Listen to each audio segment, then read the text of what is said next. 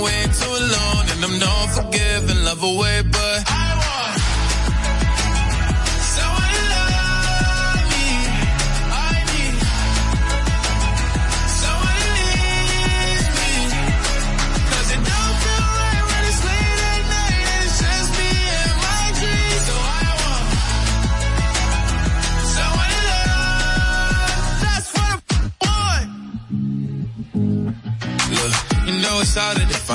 these times, but I got nothing but love on my mind.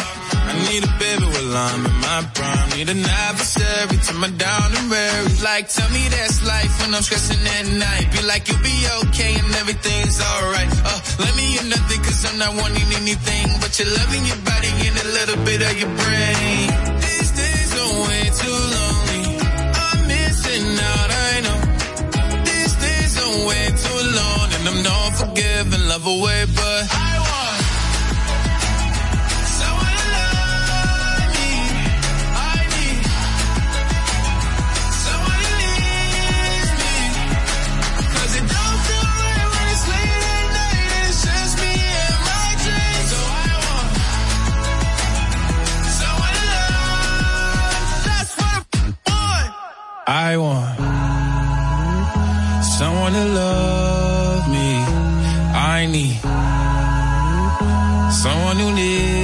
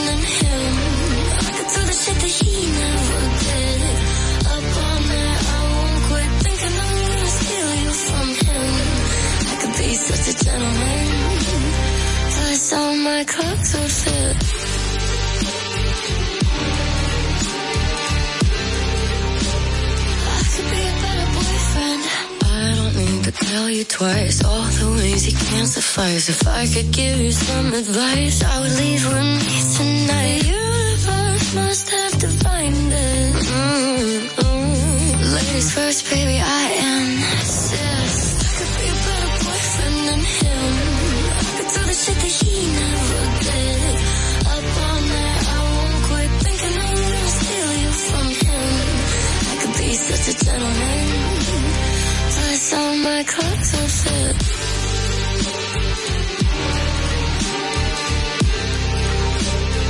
I could be a better boyfriend than him.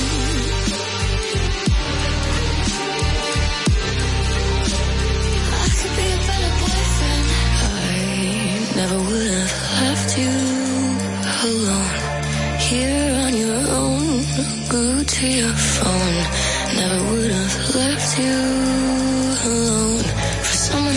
you home. I could be a better boyfriend than him. I could do the shit that he never did. Up all night, I won't quit. I'm gonna steal you from him. I could be such a gentleman. Plus, you know my clothes would fit. I could be a better boyfriend than him.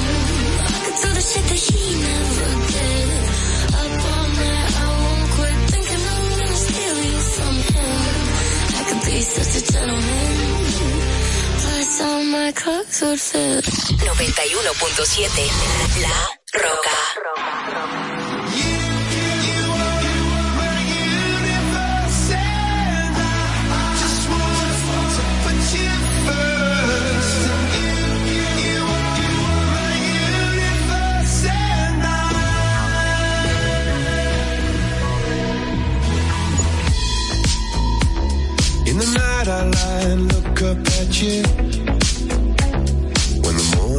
days are what you rise, There's a paradise they couldn't capture.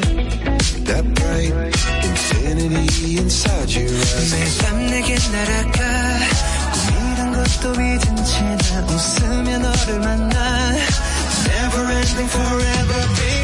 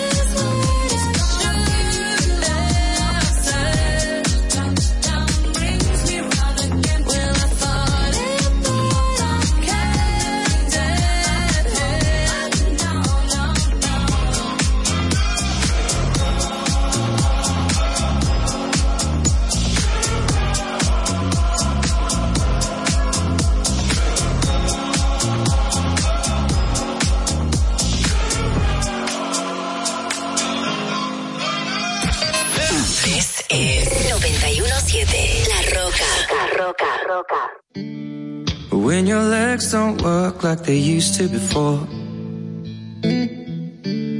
And I can't sweep you off of your feet. Will your mouth still remember the taste of my love? Will your eyes still smile from your cheek?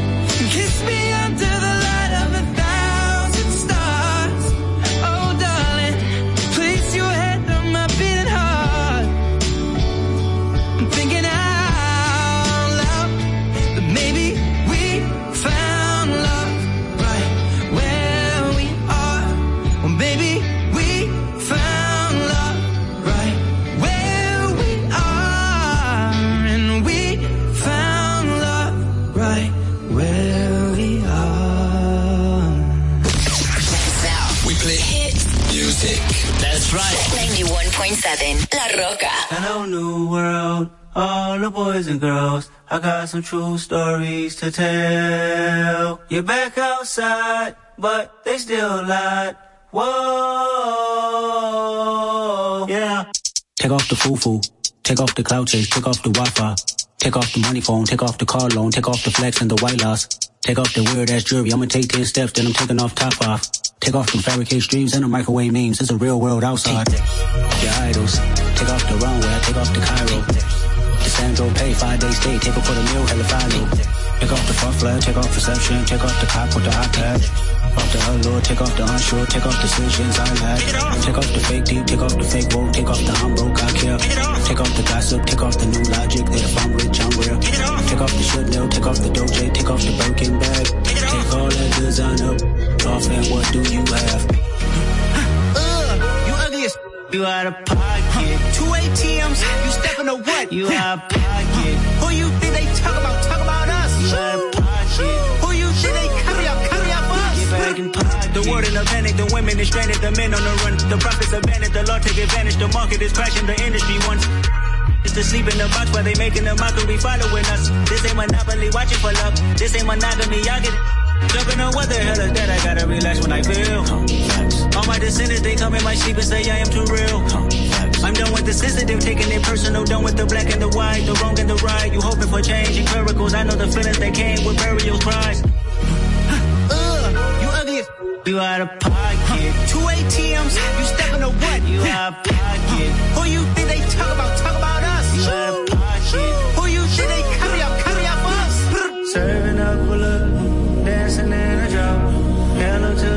big step, but never lose a count.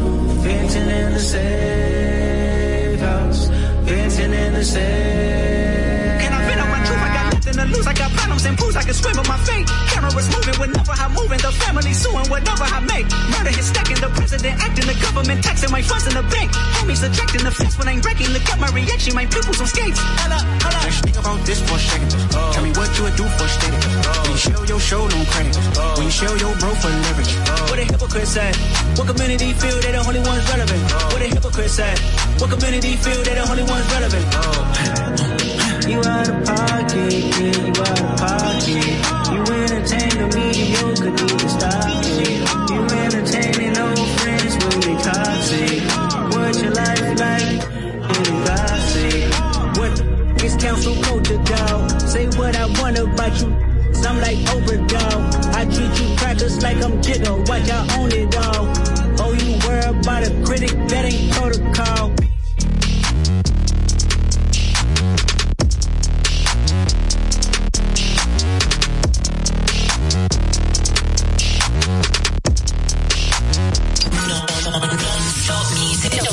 917 La Roca. La Roca. Roca.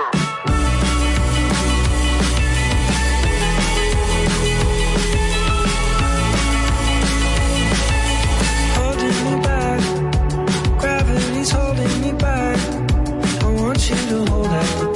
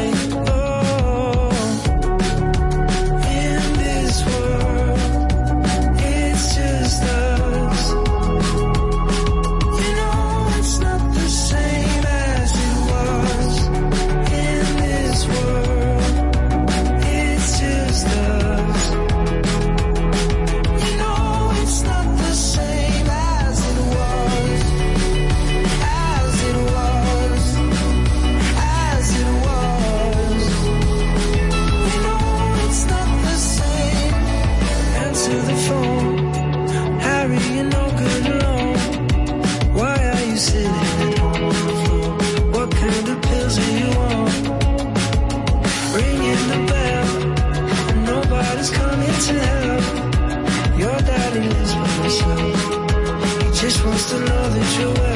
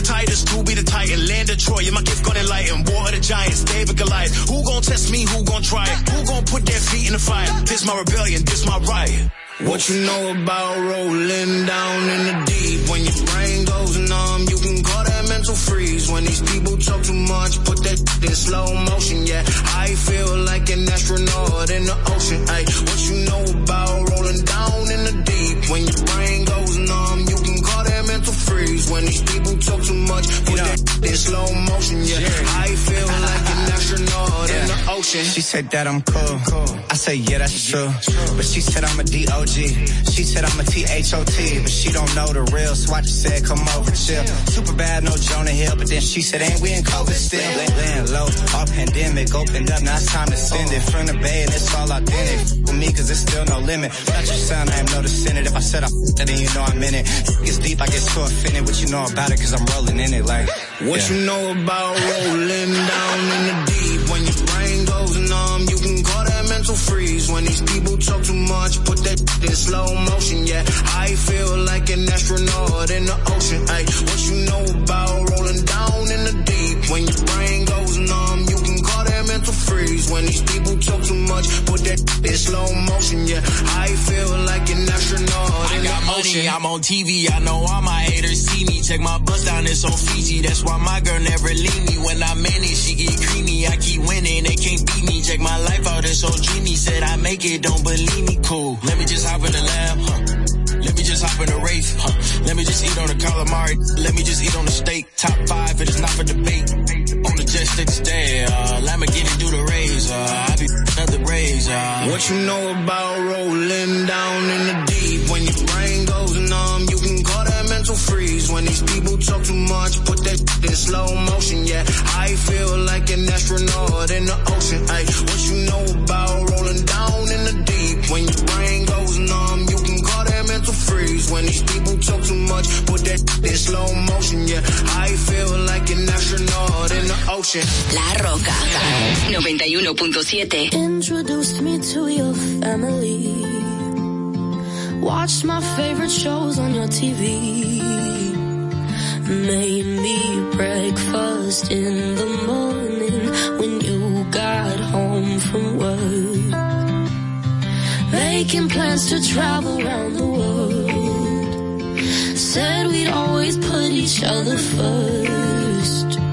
Oh, love songs we used to play too. Funny, now I hate you.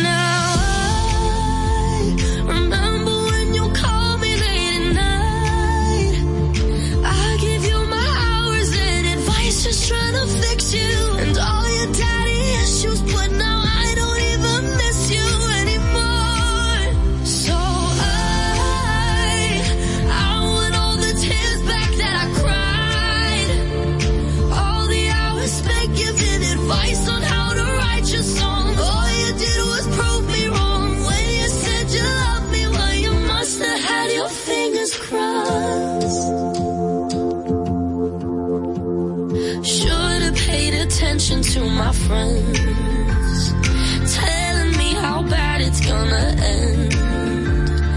Always giving their opinions. Now I wish I would have listened. I could say I'm sorry, but I'm not.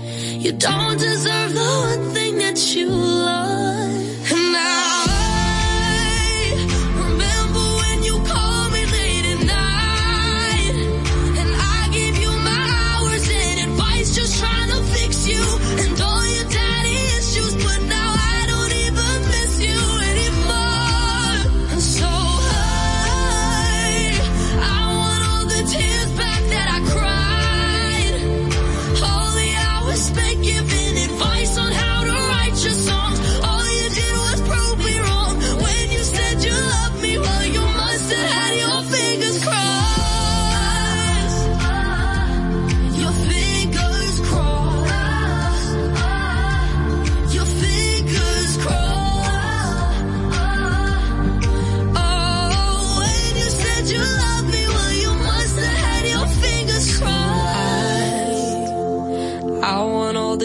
years back that I cried. All the hours spent giving advice on how to write your songs. All you did was prove me wrong. Wish you said you loved me when you didn't have your fingers. La Roca 917. Maybe you don't like talking too much about yourself. But you should have told me that you were thinking about someone else. You're drunk at a party, or maybe it's just that your car broke down holding out for a couple months, you're calling me now.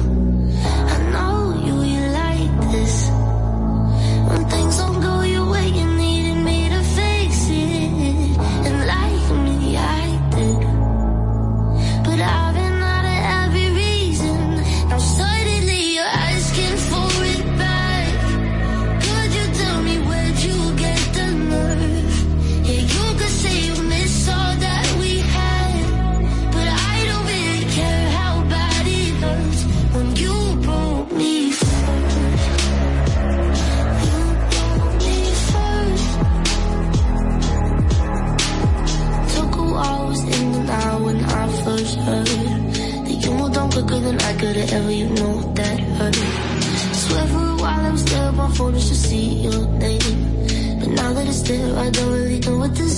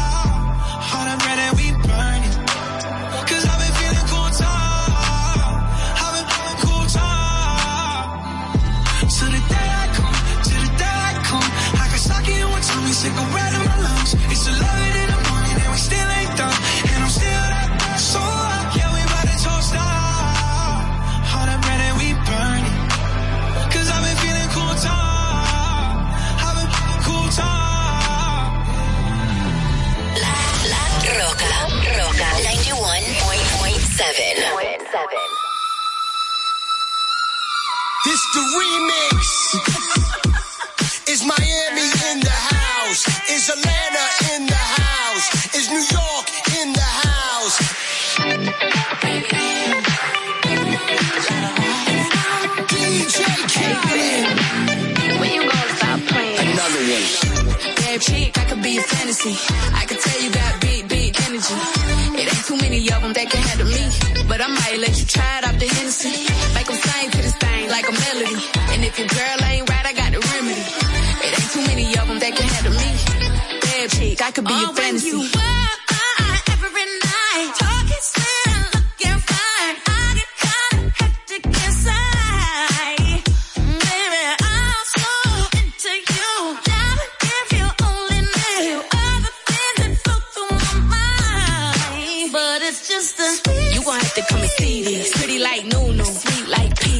I'ma be a fantasy. You ain't gon' believe this. Hold up, got Mimi on the remix. On the count of three, bad, get money. Broke to the love, we don't want it. I'm the one they love to hate, but they can't get past. Pretty face, no waist, and a big old bag. Bad chick, I could be a fantasy. I could tell you got big, big energy. It ain't too many of them that can handle me. But I might let you try it off the Hennessy. Make them sing to this thing like a melody. And if your girl ain't right, I got the remedy. Too many of them that can handle me. Bad chick, I could be a fantasy.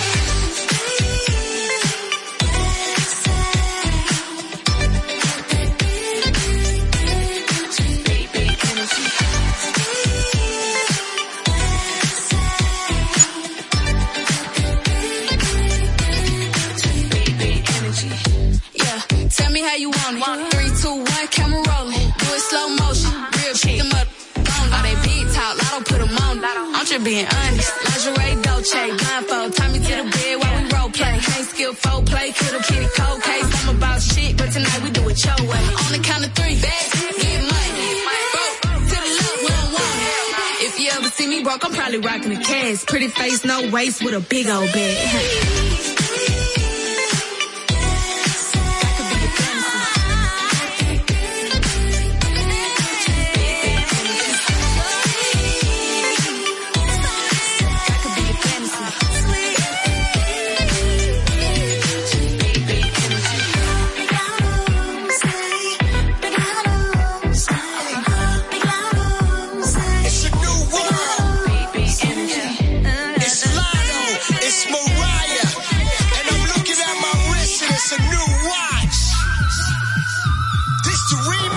RCTV HD, El Gusto Producciones, Dominican Network y Vega TV Canal 48 de Claro y 52 de Altiz presentan a Dolphy Peláez, Oclaenecia Pérez, Carla Pimentel y Natalie Faxas en Distrito Informativo.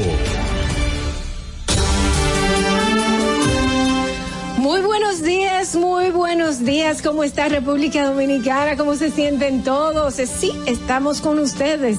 Hoy es jueves 16 de junio. Día de Corpus Christi y nosotros estamos trabajando para todos ustedes, con ustedes una servidora Adolfi Peláez, Natalie Faxas, Carla Pimentel y Ogla Enesia Pérez para llevar los comentarios, las entrevistas, todo lo de interés para este día de Corpus Christi. Gracias por estar con nosotros. Recuerden que de lunes a viernes de 7 a 9 de la mañana estamos por la Roca 91.7 y que a donde quiera que vayas te vamos a acompañar. Si vas hacia el norte, llegamos hacia Villa Altagracia, por el sur hasta San Cristóbal y en el este hasta San Pedro de Macorís. Pero no importa si usted está en su casa y se quiere quedar allá, pues no hay problema. Este puede ahora mismo pues poner en YouTube Distrito Informativo y nosotros estamos transmitiendo en vivo. Así que comparta síganos, dele a la campanita para que te reciba todas las notificaciones y también puede comentarnos. Recuerden que pueden vernos en televisión nacional, así es, porque estamos en Vega TV por los canales 48 de Claro y 52 de Altiz para todo el mundo en la plataforma Dominican Network. Si no la tienes, puedes descargarla inmediatamente en cualquier dispositivo inteligente. Estamos en los podcasts de Apple, de Google, también en iHeartRadio y en Spotify. Todos nuestros comentarios, entrevistas y debates lo puedes ver, como te dije, en nuestro canal de YouTube Distrito Informativo. Bienvenidas, chicas. Gracias por venir hoy jueves. Estaban quejándose, pero no, aquí estamos con ustedes. Buenos días, gracias por acompañarnos en una entrega más de Distrito Informativo con muchísimas informaciones por delante y entrevistas especiales para el día de hoy.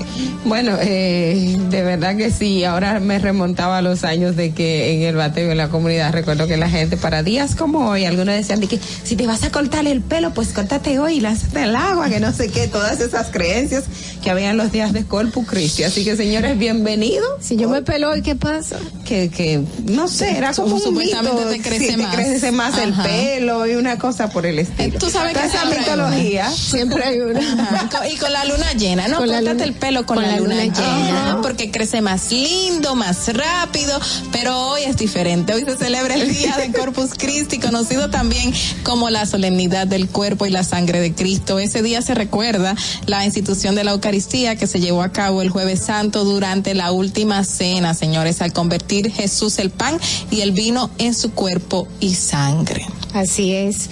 Eh, señores, vamos a ver qué pasó un día como hoy y regresamos con Distrito Informativo.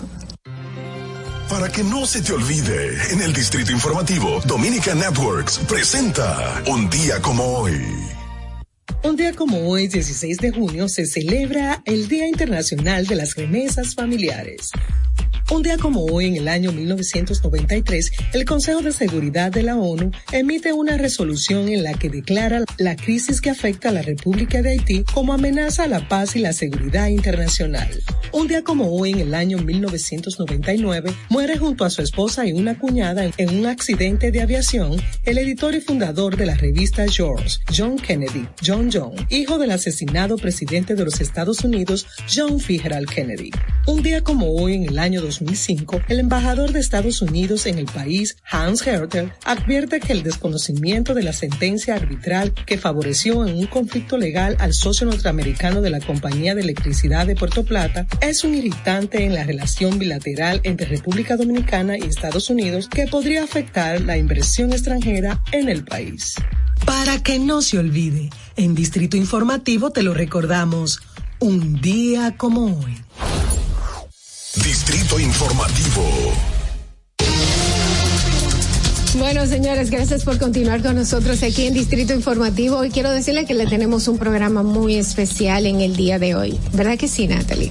Así es, así es, así es. Muchas noticias, entrevistas especiales. Tenemos un especial de entrevistas. Exactamente, seleccionadas precisamente para acompañarles a ustedes en este feriado, porque es feriado, nosotros también estamos en feriado, pero es feriado, y lo queremos compartir, claro, de lo mejor que hemos tenido aquí en Distrito Informativo, o lo que entendemos que para usted es lo mejor en este día. Como siempre, Distrito Informativo acompañándolos y no se muevan, quédense a ver todas esas entrevistas especiales que tenemos aquí en su programa favorito de 7 a 9, ¿verdad? Claro que sí. Adelante.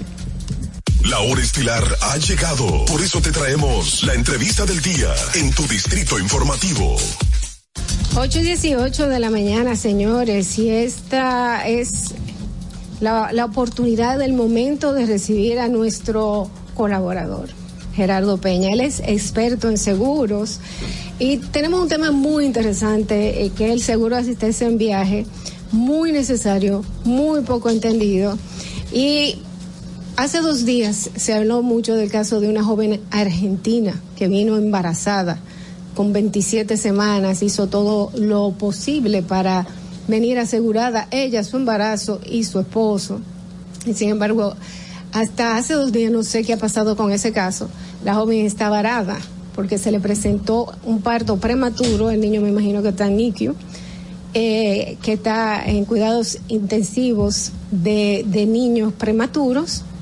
eh, y no sé, ella simplemente tuvo muchísimos problemas, no, no recibía ninguna respuesta, ni de la aseguradora de viajes, ni tampoco de la tarjeta de crédito Visa. Vamos a ver, para que eso no nos pase a nosotros, qué se puede hacer, y para eso tenemos a Gerardo aquí con nosotros. Gracias, Gerardo. Gerardo de Peña. Bienvenido. Muy buenos días, gracias nuevamente por tenerme aquí en el programa. Dolphy siempre al inicio ah, Él se eh, queda tiene unos casos de estudio, pero como que como que dan en la diana, porque eh, eso es un tema interesantísimo y lo vamos a tocar. Eh, vamos, yo quiero comenzar con una frase que dice, la fe no sirve para superar los obstáculos, sino para atravesarlos hasta el final. Eh, los seguros no sirven para eliminar los riesgos, no, sino para atravesarlos y, y poder llegar hasta el final. Entonces, el seguro de viaje o seguro de asistencia de viaje es un seguro muy subestimado y es muy importante, Ok. sobre todo por el ejemplo que tú pusiste. Eh, la persona cuando van a viajar fuera de su país, eh, compran su boleto aéreo, a- a, eh, si es por negocio, si es por, por placer, eh, planifican muchas cosas y se olvidan de lo más importante, tal vez, que es el seguro de viaje. Bueno, hay gente que no compra el seguro de viajes cuando se va fuera del Exacto, país. porque tal vez ve como muy lejano y poco posible que le puede pasar algo durante el viaje. E- ese es el punto interesante, que ven lejano o imposible que les pueda pasar algo. Y que pero- lo ven caro también, que hay quienes lo entienden que es un gasto que es la contradicción, porque el seguro de viaje es el más económico. Es el de más todos los económico de todos los seguros. señor. Te voy a dar un dato. Las personas cuando viajan, sobre todo por negocio o de vacaciones, viajan por 7 días, 15 días, cuando máximo 30 días ya es una excepción. Pero promedio es 7 días. Siete un 15 seguro días. de viajero por 7 días, porque tú lo compras por la cantidad de, de días que vas a estar. a estar de viaje, cuesta 25 dólares. O sea, con, nada. con- con una cobertura de 15 mil dólares. O sea, es un seguro sumamente económico. ¿Y qué tú te puedes comprar con 25 dólares? Una botella de vino de 1.300 pesos, tal vez. Claro. Entonces, ¿qué es lo que pasa? Dejadez, falta de conocimiento de que realmente te puede pasar algo o, o realmente la gente piensa de que voy a ir, voy a disfrutar y voy a llegar de lo más normal y o me van a atender en cualquier lugar sin problema también en el país que voy. Una combinación de todo. Ahí deja de, por ejemplo, el último seguro de viajero que yo vendí fue un cliente mío que se acordó de él cuando estaba En el aeropuerto. montado en el avión. y me llamó Gerardo, yo necesito un seguro de viaje. ¿Tú me lo puedes sacar ahora mismo? Y yo, bueno, sí. ¿Dónde tú estás? En el avión. en el avión. yo que ya más o menos tengo experiencia, digo, eh, mándame el boleto aéreo. El boleto que dice la hora de salida, porque ya yo sé que la aseguradora me lo va a pedir, efectivamente. Cuando mando a emitir el seguro, me dice, y, y- yo le explico la situación porque me gusta ser transparente con la aseguradora. El asesor no puede mentirle a la aseguradora. Exacto. No puede, tiene que ser claro. Mira, el, el asegurado está en el avión, pero yo te voy a mandar el boleto aéreo para que tú veas que el avión no ha salido. Ah, porque si el avión ya despega, no puedes comprar no, ya seguro. no, ya no. Porque el seguro de viaje cubre desde que tú compras el, el, el boleto, boleto. aéreo. Por eso ahí viene el tema de la desinformación. Y hay muchas cosas que pueden suceder durante un viaje. Por ejemplo, desde que tú compras el boleto, ya tú estás asegurado, porque tú puedes perder ese vuelo. O, ¿Y o- el o vuelo seguro puede de viaje te lo retrasarse, y? El seguro de viaje cubre, indemniza eso. Muy- Eso es, mucha gente no sabe eso. Por un hecho fuera de tu control, porque tú, ¿qué es lo que tú aseguras? Las cosas que tú no puedes controlar. Tú vas de tu casa al aeropuerto, tiene un accidente. Ya perdiste el vuelo, una causa mayor, eso el seguro. Ah, desde ahí viene Claro cubriendo el que seguro. sí. El que el vuelo se retrasó y tú tienes que estar eh, urgente en, en Miami, por ejemplo, para una reunión, tienes que coger otro vuelo El seguro lo cubre. también. Y cuando son causas también que no son que no son culpa tuya, sino de la aerolínea. Ok. Entonces todo Mira, eso. y yo conozco mucha gente, de hecho yo tuve un pariente que hace unas semanas perdió un vuelo precisamente eh, y, o sea, tuvo que reponer su, o sea, la fecha que tenía para el vuelo tenía algo que hacer y no se le dio y perdió ese vuelo. No tenía un seguro de viaje. Si hubiese comprado un seguro de viaje desde el momento que compró el ticket, entonces ya perfectamente esos recursos no se perderían, sino que los tendría garantizados para otro vuelo. Claro, te lo retornan y tú lo puedes reclamar. Porque lo que hace, eso viene siendo un evento, un siniestro, que es la ma- materialización de un riesgo amparado en una póliza. Y la póliza de, es una póliza, es un contrato, y tiene, porque la gente nada más piensa cuando habla de seguro de viaje en, en cobertura médica. Ujú. Sí, es cierto. Accidentes, o una O una enfermedad enfermedad. eh, que te ocurra y tú tengas que ser hospitalizado, tengas que ir a una sala de emergencia, recibir atenciones, eso lo cubre obviamente el seguro, pero hay muchas otras cosas que se pueden presentar durante el viaje. ¿Como cuáles? Como que exacto. Bueno, ya hablamos que perdiste el vuelo, que se retrasó el vuelo, pero llegaste al aeropuerto destino, pero tu maleta no llegó. También. Claro. Si pasaron seis horas en algún con un contrato ocho horas y la maleta no ha llegado, hay que indemnizarte porque tú tienes al otro día una reunión a las 8 de la mañana y tu ropa y tu maquillaje estaba en esa, en esa maleta. maleta. ¿Qué tú vas a hacer? Vas a ir a una tienda, abastecerte de ropa Ajá. y de maquillaje para tú tener esa entrevista al otro día. Eso tú guardas la factura y cuando tú llegues aquí la presenta al asegurador y te reembolsan. ¿Y si me roban mis pertenencias en mi maleta? No llegó la maleta nunca, te la robaron, eh, este, eh, te, te indemnizan también. Pero, hay- Pero ¿cómo, yo, cómo yo puedo decirle, eh, cómo yo puedo demostrarle a ellos que eso me pasó? Ajá. Primero hay un monto, no es abierto, porque la cobertura de viaje tiene un monto global. Eso iba a preguntar el 15 mil monto. dólares, 30 mil dólares, 50 mil dólares, 100 mil dólares. Tú compras lo que tú quieras. Pero es una cobertura global, pero después hay sublímites en algunas coberturas. Por ejemplo, pérdida de equipaje, que así que se llama la cobertura, tiene un límite. Pérdida de equipaje, 300 dólares, 500 dólares, por ejemplo. Entonces la compañía te indemniza hasta ese monto, porque imagínate cómo podemos eh, inventariar y saber el monto total de, esa- De lo que tiene esa maleta. maleta. Después también si se pierde, Gerardo, entonces cuando yo compro mi seguro, todo eso que tú acabas de mencionar, ¿lo tiene de por sí o son cosas que yo me tengo que fijar de que tengan cobertura? Exactamente, es una muy buena pregunta. Hay coberturas básicas que están en la póliza incluida y hay coberturas adicionales, opcionales que tú puedes incluir. El caso de la joven embarazada, eso hay que incluirlo. Si tú vas a viajar embarazada, que tú tienes que declararlo. comprar lo que nosotros llamamos un suplemento de embarazo, porque no está incluido el embarazo en la póliza, en la póliza Eh, normal. lo- lo de- lo de- Una cobertura usual, normal y acostumbrada, sino que es un adicional que tú tienes que incluir un suplemento. Por eso es que es tan importante. En este caso, en este caso específico, yo creo que lo que le faltó a ellos fue un corredor de seguro. Sí, porque Porque fíjense, ellos hicieron todo, ellos especificaron la situación de salud de ella, eh, duraron mucho tiempo para poderse comunicar. El hospital, que yo entiendo que está muy mal hecho de su parte, les retuvo los pasaportes a ellos porque no podían comunicarse con la compañía tienen que aseguradora pago. que era AXA. Eh, cuando por fin se pudieron comuni- comunicar, exacto, eh, le abrieron un caso, le pusieron su número, luego eh, el hospital le mandó a ellos la factura del parto y ellos dejaron de responder. ¿Ves por qué te digo?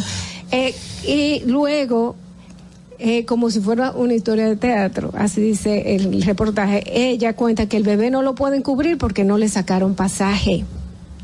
Pero, aéreo. pero ¿cómo ¿Cómo el bebé así? va a tener Pero no pasaje había aéreo? nacido cuando se fue. Porque venía dentro de la, bueno, Dentro de la mamá. bueno, ajá, bueno, pues entonces deme el, Estaba a bordo de otro avión. deme, deme el número de pasaporte. No, o ahí sea, lo que pasó fue que no estaban parados en la póliza del embarazo, no se le incluyó ese suplemento de embarazo que ella debió incluírselo al seguro.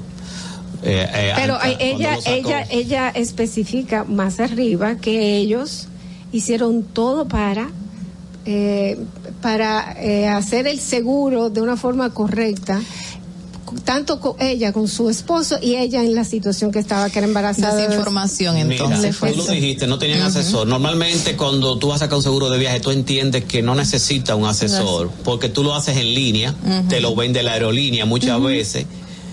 A veces tú no lo sacas porque está, te dicen que está incluido en la tarjeta, pero tú no sabes qué es lo, cuál es la cobertura, qué es lo que cubre, qué es lo que no cubre. La gente no lee los contratos, la letra pequeña. Tú no sabes que tú le puedes incluir una serie de coberturas que no están en la póliza, que son adicionales. Entonces, ahí lo que faltó fue asesoría. Tú lo compras en línea en una aplicación muchas veces. Y que, y que si tú tienes tu asesor y te pasa algo en cualquier lado, señores, eso de estarse comunicando con una compañía de seguro, para ti, para ti es mucho más difícil que para una persona que trabaja diariamente con ellos y que sabe perfectamente con quién hablar, qué decirles y pueden gestionar esto. Y eso no te cuesta nada. No, Ni y un si está en centavo. otro país y le pasa algo que el asesor te puede solucionar en el país donde tú donde tú resides, pues tú no vas a poder llamar porque estás en el exterior, pero tu asesor sí va a poder hacer todas las gestiones para hacer un mapa lograr de riesgo, Un mapa de para riesgo. un perfil de riesgo y te va a hacer una serie de preguntas eh, a dónde tú vas, con quién tú vas, qué tú vas a hacer. Eh, Entonces, como entonces en base a eso eh, Te- el, te el asesor sabe cuáles son las cosas que están incluidas en el seguro de viaje, cuáles son las cosas que no están incluidas que tú tienes que que son aditamentos que tú debes incluir. Entonces te hace un producto adaptado a ti. Ok. Aquí, aquí tenemos una llamada, vamos a ver, buenas, Distrito Sí, Informativo. buena, ¿qué tal? Hola, ¿cómo estás? Mira, yo quiero saber hasta qué tiempo uno puede reclamar el seguro. Por que a mí me han pasado varias cosas y no he reclamado seguro, teniendo seguro. Andrés, dame, un- dame momento, Andrés. Eh, Ahora sí, repite, que no tenía los audífonos puestos. Andrés. Andrés. Se le, ca- se le ca- ¿Hasta qué tiempo él puede reclamar al seguro eh, que él, él viajó, pero tiene la factura, pero no hizo la reclamación? ¿Qué tiempo tiene para hacerlo? 90 días usualmente. 90 días. 90 días. Para, ¿Cuáles son el- lo que lo que tú tienes que tener asegurado de manera básica? Digamos que no es una mujer embarazada que necesita algo específico, ni alguien, ningún discapacitado tampoco que a lo mejor necesita algo específico. ¿Qué debe de tener una persona dentro de su seguro eh, de viaje que debe de tener cobertura básica? Ok, ya dijimos desde que tú tomas el avión, ya está cubierto la pérdida del vuelo, el retraso del vuelo, la- pérdida del equipaje. Eso en el básico. El retraso del equipaje, todo eso está incluido. Si tú tienes una enfermedad o un accidente, cubre gastos médicos por enfermedad y accidente. Si tú tienes el seguro de viaje, eh, es tan amplio que si tú tienes que hospitalizarte y tiene que venir un familiar, eh, te cubre el, el pasaje del familiar. Si tú tienes que quedarte en cuarentena ahora con el tema del COVID, te cubre el hospedaje. Esas son una serie de coberturas que uno dice que uno no piensa que le puede pasar.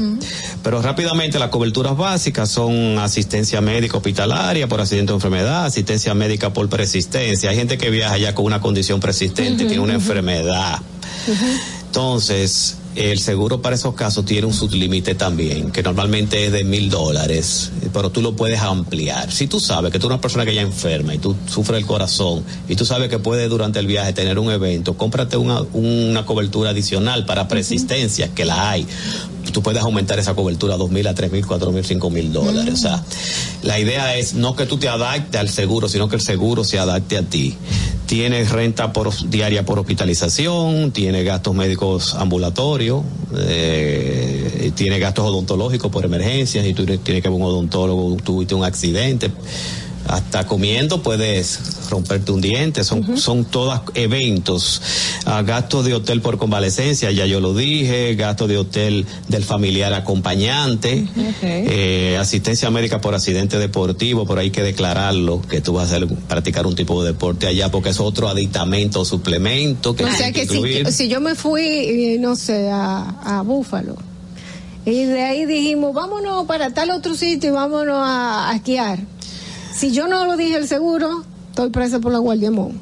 Eh, si tú vas, por ejemplo, a un evento deportivo, se refiere. O sea, Ah, ok. hay gente que lleva a su niño, va, va, va, a, a jugar, béisbol, básquet, va a un o sea, evento, un evento deportivo, como Lo tal. otro caería en la categoría de un accidente. Y en el caso de los accidentes, digamos, aquí el dominicano le gusta correr moto, se fue a un país, pero no tiene licencia para correr moto, se puso a correr moto y tuvo un accidente. ¿El seguro le cubre? Sí, eso fue un accidente. Ah, ok. No Sí. importa que tuviera. Está el regreso también en el tema de los traslados, eh, hay regreso en fecha diferente por causa mayor de una enfermedad o un accidente que tú no puedes regresar el día que te toca, que perdiste el vuelo también de regreso por una causa mayor. Traslado de cadáver en caso lamentable que... Repatriación, puedes morir allá y el cadáver hay que traerlo, repatriación de restos está incluido, el traslado también en ambulancia está incluido, la, es lo que, ese es repatriación sanitaria, Sanitaria. es el beneficio. Y la, el traslado, repatriación de restos mortales. Traer un cadáver de Estados Unidos, por ejemplo, aquí puede costar más de 10 mil dólares, por ejemplo. Eh, la indemnización complementaria por pérdida de equipaje también. Eh, eh, también pérdida de conexión aérea, cuando hay conexión. Vuelo demorado cancelado. Hay hotel para mascotas, fallecimiento accidental, en fin. Y si nos vamos a los suplementos, hay muchos suplementos que se pueden incluir también. Y ya hablamos del suplemento de embarazo. Mira qué interesante. Y, y es bastante amplia la cobertura que uno nunca se hubiese imaginado que un seguro eh, de viaje básico tuviese tanto alcance, porque cuando la gente saca un seguro, o por ejemplo, si tú viajas con una institución o, o por estudio, es obligatorio sacarlo, pero tú ni siquiera sabes porque no te dicen lo que tiene realmente eh, ese seguro, por el desconocimiento hasta de la misma institución que hace el proceso Sí, de pero todo, lo dice, todo eso lo dice el contrato, pero la gente no. No, lo lee, no lo lee los contratos. Bueno, señores, tenemos que ponernos a leer, pero lo que yo les recomiendo personalmente, no se lo voy a dejar de recomendar porque yo sí que tuve una buena experiencia con Gerardo de Peña. eh, y es que busquen un asesor. Yo les recomiendo a Gerardo de Peña. Un asesor no le va a costar nada y le va a decir exactamente lo que puedes tú necesitar. Tú le, te va a preguntar, yo necesito, ¿qué tú vas a hacer? Yo voy a hacer esto, esto y esto. Estos seguros de viajes son muy, muy baratos. Va a costar mucho menos que el desayuno en Estados Unidos. O sea que Eh, Le ayuda un aeropuerto. es en el aeropuerto, exacto. Entonces, ese es un dinerito que en realidad usted puede gastar y le puede evitar muchísimos problemas cuando usted esté fuera, porque allá cualquier cosa cuesta un ojo y la mitad del otro. Eh, muchísimas gracias Gerardo de Peña por estar con nosotros, experto en seguros. Esperamos pronto tu, tu visita de nuevo aquí en Distrito Informativo. Atentos, no te muevas de ahí. El breve más contenido en tu distrito informativo. Estamos agradecidos de Dios y agradecidos de tener como presidente al señor Luis Abinader. Dar gracias porque juntos los plataneros y las autoridades del sector hemos logrado organizarnos en cooperativas agropecuarias. Hemos recibido arado de tierra gratis. Hemos recibido la donación de equipos para preparar nuestros suelos. Hemos recibido material de siembra in vitro para mejorar la calidad de nuestros productos y nuestros plátanos. Hemos cultivado nuestros plátanos a la tasa de interés más barata que he escuchado durante mis 59 años de vida a tasa cero por el Banco Agrícola por instrucciones del excelentísimo presidente Luis Abinader. La comida de la bandera dominicana, el arroz, los plátanos, los huevos, los pollos están asegurados en la gestión de gobierno de Luis Abinader. Gobierno de la República Dominicana. Si deseas tener acceso a todo lo que pasa en República Dominicana, debes obtener Dominican Networks. Es el primer sistema de cable dominicano para los dominicanos en el exterior. Aquí podrás disfrutar de todos los canales de televisión de República Dominicana, noticias, deportes, música, farándula y entretenimiento 24/7. Solo debes descargar nuestra aplicación en Roku, Amazon y Apple TV. E inmediatamente vas a disfrutar de todo el contenido de República Dominicana. Dominican Networks. Estamos en YouTube. Disfruta de nuestro contenido. Suscríbete, dale like y comenta. Distrito Informativo. República Dominicana fue uno de los primeros países latinoamericanos en relanzar la plena actividad económica, logrando una de las mayores y más rápidas tasas de recuperación a nivel mundial, por lo que hemos sido reconocidos recientemente por la Organización Mundial de la Salud.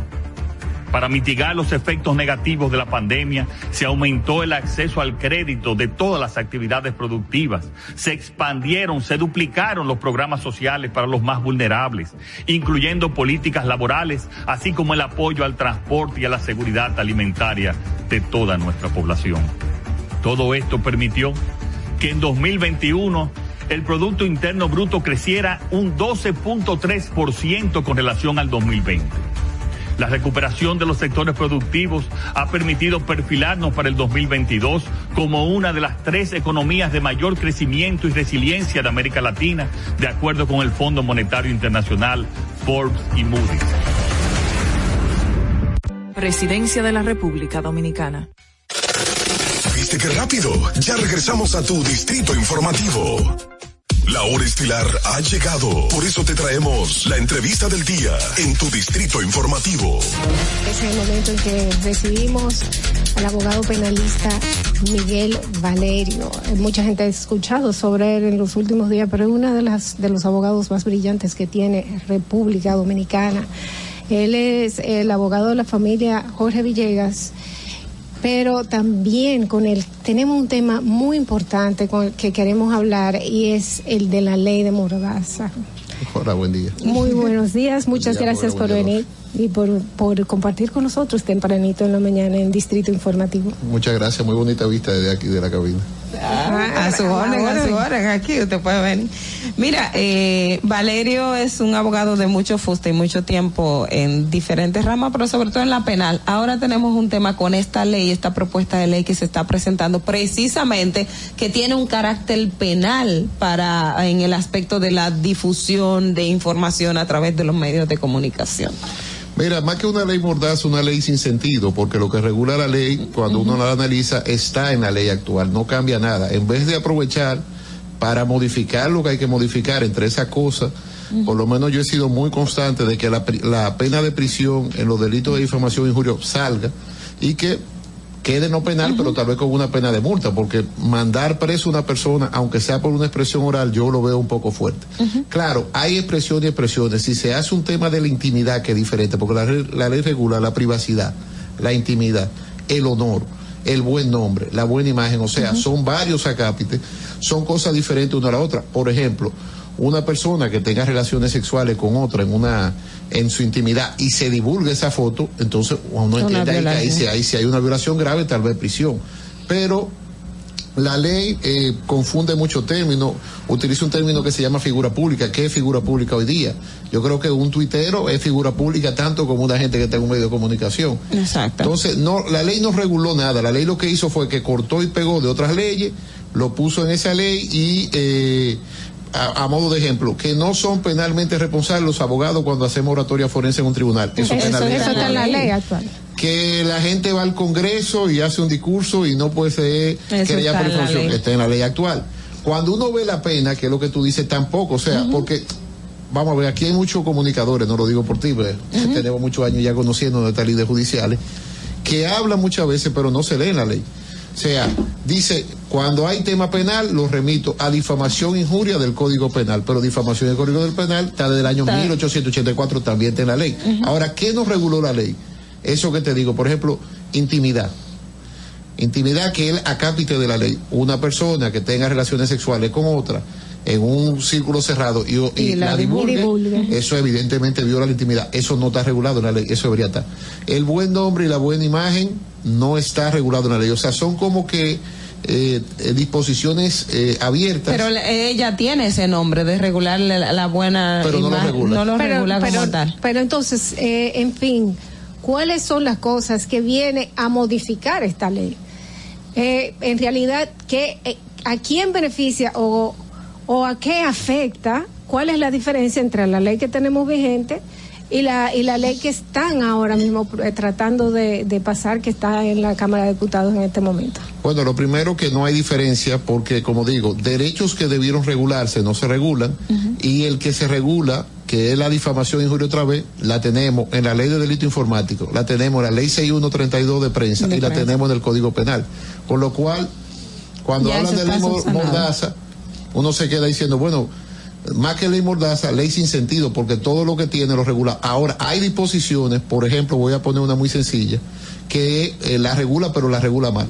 El tema de la buena imagen, o sea, o del, del derecho a, tu propia imagen. Dice esa ley que eh, la prensa... Tiene que tener autorización para poder usarlo. Eso es una locura. O sea, dice, la, solamente se pueden utilizar imágenes cuando estamos en el espacio público. Perfecto, eso es lo que tenemos hoy día. Sin embargo, si esa imagen se va a utilizar en otro momento, tengo que pedir autorización, si no, penalizado. Eso es totalmente discordante porque mucha gente pone o fotos de archivo que se puede poner Fuente externa. fuente externa o tal vez no pone nada. Entonces, cuando uno ve ese tipo de derechos de tercera generación, mucho como es buena imagen, buen nombre, no lo regula, sino que lo lanza ahí en la ley, pero no no llega a lo que uno quería ver. Decía, en otros países se regula mucho el derecho a la imagen de Jogla. Bueno, el derecho a imagen de Jogla, Jogla es periodista, yo no puedo yo no puedo en una que se utilizó mucho en la campaña electoral, porque muchas veces queremos ver cosas fuera, pero están aquí Es que todo esto tra- es traído precisamente por la pasada campaña electoral, donde hubo mucha, mucho, mucho, de eso. de o sea, todo. coloco Jogla con una imagen de Twitter, pero no una cuenta de Jogla. Entonces, ahí sí hay un tema de violación de propia imagen. Mira, hay otra parte que también llama la atención que decía emitir juicios o comentarios insultantes, pero tampoco se define qué es eso. O sea, yo puedo interpretar que a mí me insultaron y por eso interponer una demanda. Y también está la parte de la posibilidad de incurrir en un amparo a la hora de que una persona también eh, se sienta afectada. Y eso eh, de por sí para mí es censura previa porque hay amparo preventivo. Bueno, tú acabas de dar la, la palabra clave de todo este tipo de ley. O sea, la ley es como un contrapeso a yo no difamar, a yo no utilizar la mala imagen, el buen nombre, o sea, a no dañar. Sin embargo, esa ley lo que hace es una autocensura, porque coloca muchos términos, sé que tú estás diciendo de que una expresión mal. Bueno, pero una expresión mal exactamente qué es, o sea, se queda sin una definición, se queda sin un tipo penal, y en derecho penal, para que la gente me entienda en su casa, hay lo que se llaman tipos penales abiertos. ¿Qué son tipos penales abiertos? Tipos donde yo digo difamación, pero no explico qué es la difamación. Y por eso cuando un juez va a, a decidir, incluso hay inseguridad jurídica, porque uno sabe exactamente cuál es la conducta que se está sancionando. Vamos a recibir esta llamada. Buenas, Distrito Informativo. Estábamos. Buenos días, chicas. José Jiménez, por aquí de nuevo. Eh, para en- a tratar de entender un poco esa ley. Por ejemplo, las personas entonces que hacen caricaturas eh, tampoco van a tener esta libertad de hacer caricaturas o las que hacen, por ejemplo, hay muchas cuentas parodias de figuras. Memes. Esto tampoco se podría se podría hacer. Y pregunto a usted, ¿cree usted que es necesaria esta ley? Porque ya de por sí la ley, si yo difamo a una persona, me puede someter, me puede demandar, eh, que básicamente eso es lo- los controles mayormente que hay que establecer. Gracias, José.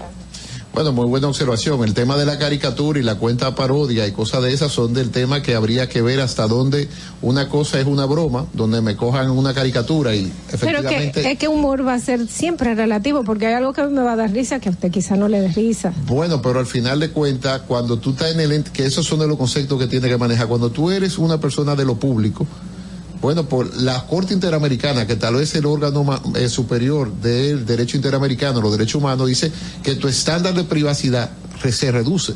Entonces, eso que él dice de la cuenta parodia, del tema de la de la caricatura, De la caricatura. ¿cómo voy a sancionar eso? O sea, realmente es una ley que hay que tomar ápice, pero sin embargo, eso la ley tampoco lo regula, sino que se queda en un concepto muy amplio. Muy abierto. Y Mira, no hay como definirlo. Yo hace ya unos meses hice un trabajo a propósito de un diplomado de periodismo ético y parte del trabajo final mío era un era hacer como una especie de campaña sobre el lenguaje de odio en las redes sociales y entre las cosas que las conclusiones eh, eh, que es- que a las que llegué es que precisamente el lenguaje de odio es una figura que en otros países incluso se, se, Se persigue, penaliza. se penaliza y aquí nosotros no tenemos nada que pueda perseguir el lenguaje de odio, sobre todo donde el escenario que se da, que es las redes sociales.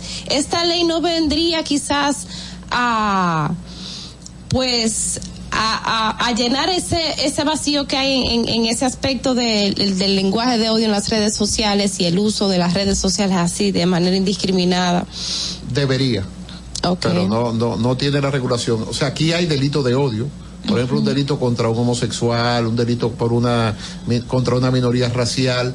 Sí está tipificado en la ley dominicana. Ahora, ya eso que tú hablas de expresiones, eh, no. O sea, la, la realidad es que esa campaña, esa tendencia que se crean de odio contra determinadas personas, contra determinados grupos étnicos, no, no se encuentra en esa ley tampoco.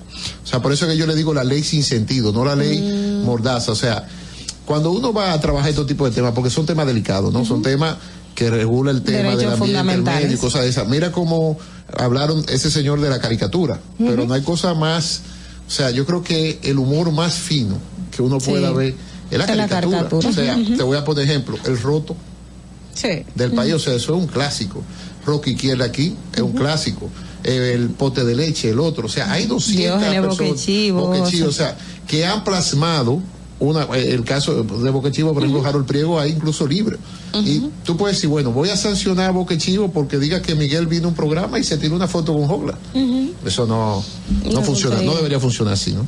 Pero, pero podría en esta, si esta, si esta ley pasa, podría eh, interpretarse de esa, se presta para ser interpretada de esa forma y censurar no tan solo a periodistas haciendo su trabajo, eh, sino también a humoristas eh, haciendo su trabajo también. Pero yo quiero quedar con el algo tema, claro. un minuto, Dolphy. El, el tema no es censurar.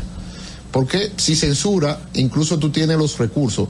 Se habla de un amparo que, que habría que ver si es un amparo y no un habeas data, porque son datos que se quedan en la imagen, que es una figura totalmente diferente. O sea, que hasta la regulación, técnicamente hablando, no digo que no sea así, pero es un poco cuestionable.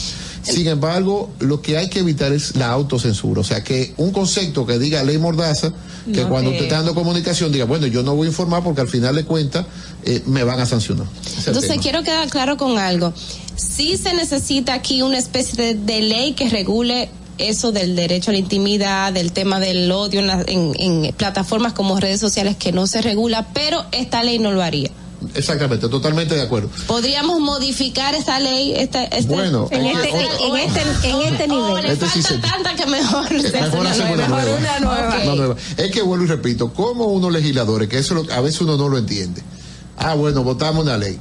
Cuando yo, cuando se empe- empezó el escarceo, bueno, pues en el centro de investigación de la oficina pasó la ley, digo, vamos a revisar la ley. Empezamos a revisar la ley y llegamos a la conclusión, los investigadores y yo dicen, bueno, pero es que esta ley al final no regula nada, o sea, entonces ahí fue que sacamos la ley sin sentido. La ley sin sentido, no tiene Bueno, sentido. eh, tenemos una llamada para usted. Vamos a ver, buenas. Buenos días, buenos días. Marilyn otra vez. Hola, Marilyn. Eh, yo, yo no soy culpable de que ustedes hagan un programa tan bueno y yo tenga que estar llamando. Disculpa, por favor. Eh, ustedes dijeron que el señor abogado se encarga del caso Jorge Mera. Quiero hacer dos preguntas. Una en el caso de Jorge Mera y otro sobre si un ejemplo, lo voy a poner de modelo. Si uno entabla una demanda en contra de alguien, ¿verdad? Se le, se le dio curso hasta un punto, pero por presión tuve que retirarla. Existe la posibilidad de que si, si yo no si yo no me presento no se me haga caso y esa demanda siga, porque eso se ha abusado mucho en contra de eso, de gente que levantan falsos testimonios, mucha calumnia en contra de gente sin tener la, pro- la prueba en sus manos. Entonces eso, eso debiera como sentar precedente porque para que eh, eso no siga continuando que se da mucho en los barrios. Y otra cosa es, antes de morir me gustaría ver que se sumen los agravantes cuando se comete crimen la premeditación, la alevosía, la, la, El todos cúmulo, esos el cúmulo puntos. de pena, usted quiere decir, sí. Eh, Exactamente, todos esos puntos, porque mira ta- también otro caso de Chaman Chakra, ¿a cuánto mató? ¿Cómo, cómo fue su planificación? ¿Y cuántos años le, le echaron a él?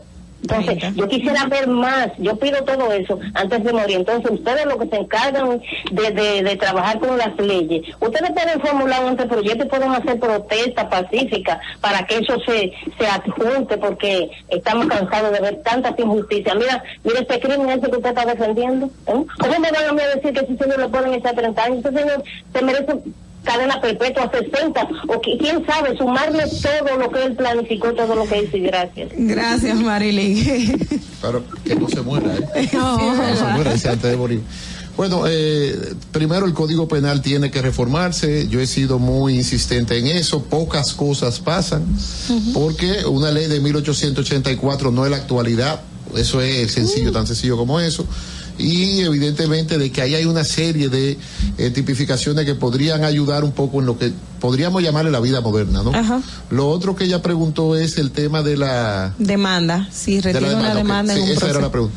Efectivamente, cuando usted se retira de un proceso, el desestimiento no permite que usted vuelva a reiniciar el proceso. Por eso, eh, muchos jueces, eh, cuando se está en un tribunal, porque una cosa es lo que teorizan en la calle, otra Y cosa es otra la es la realidad. práctica.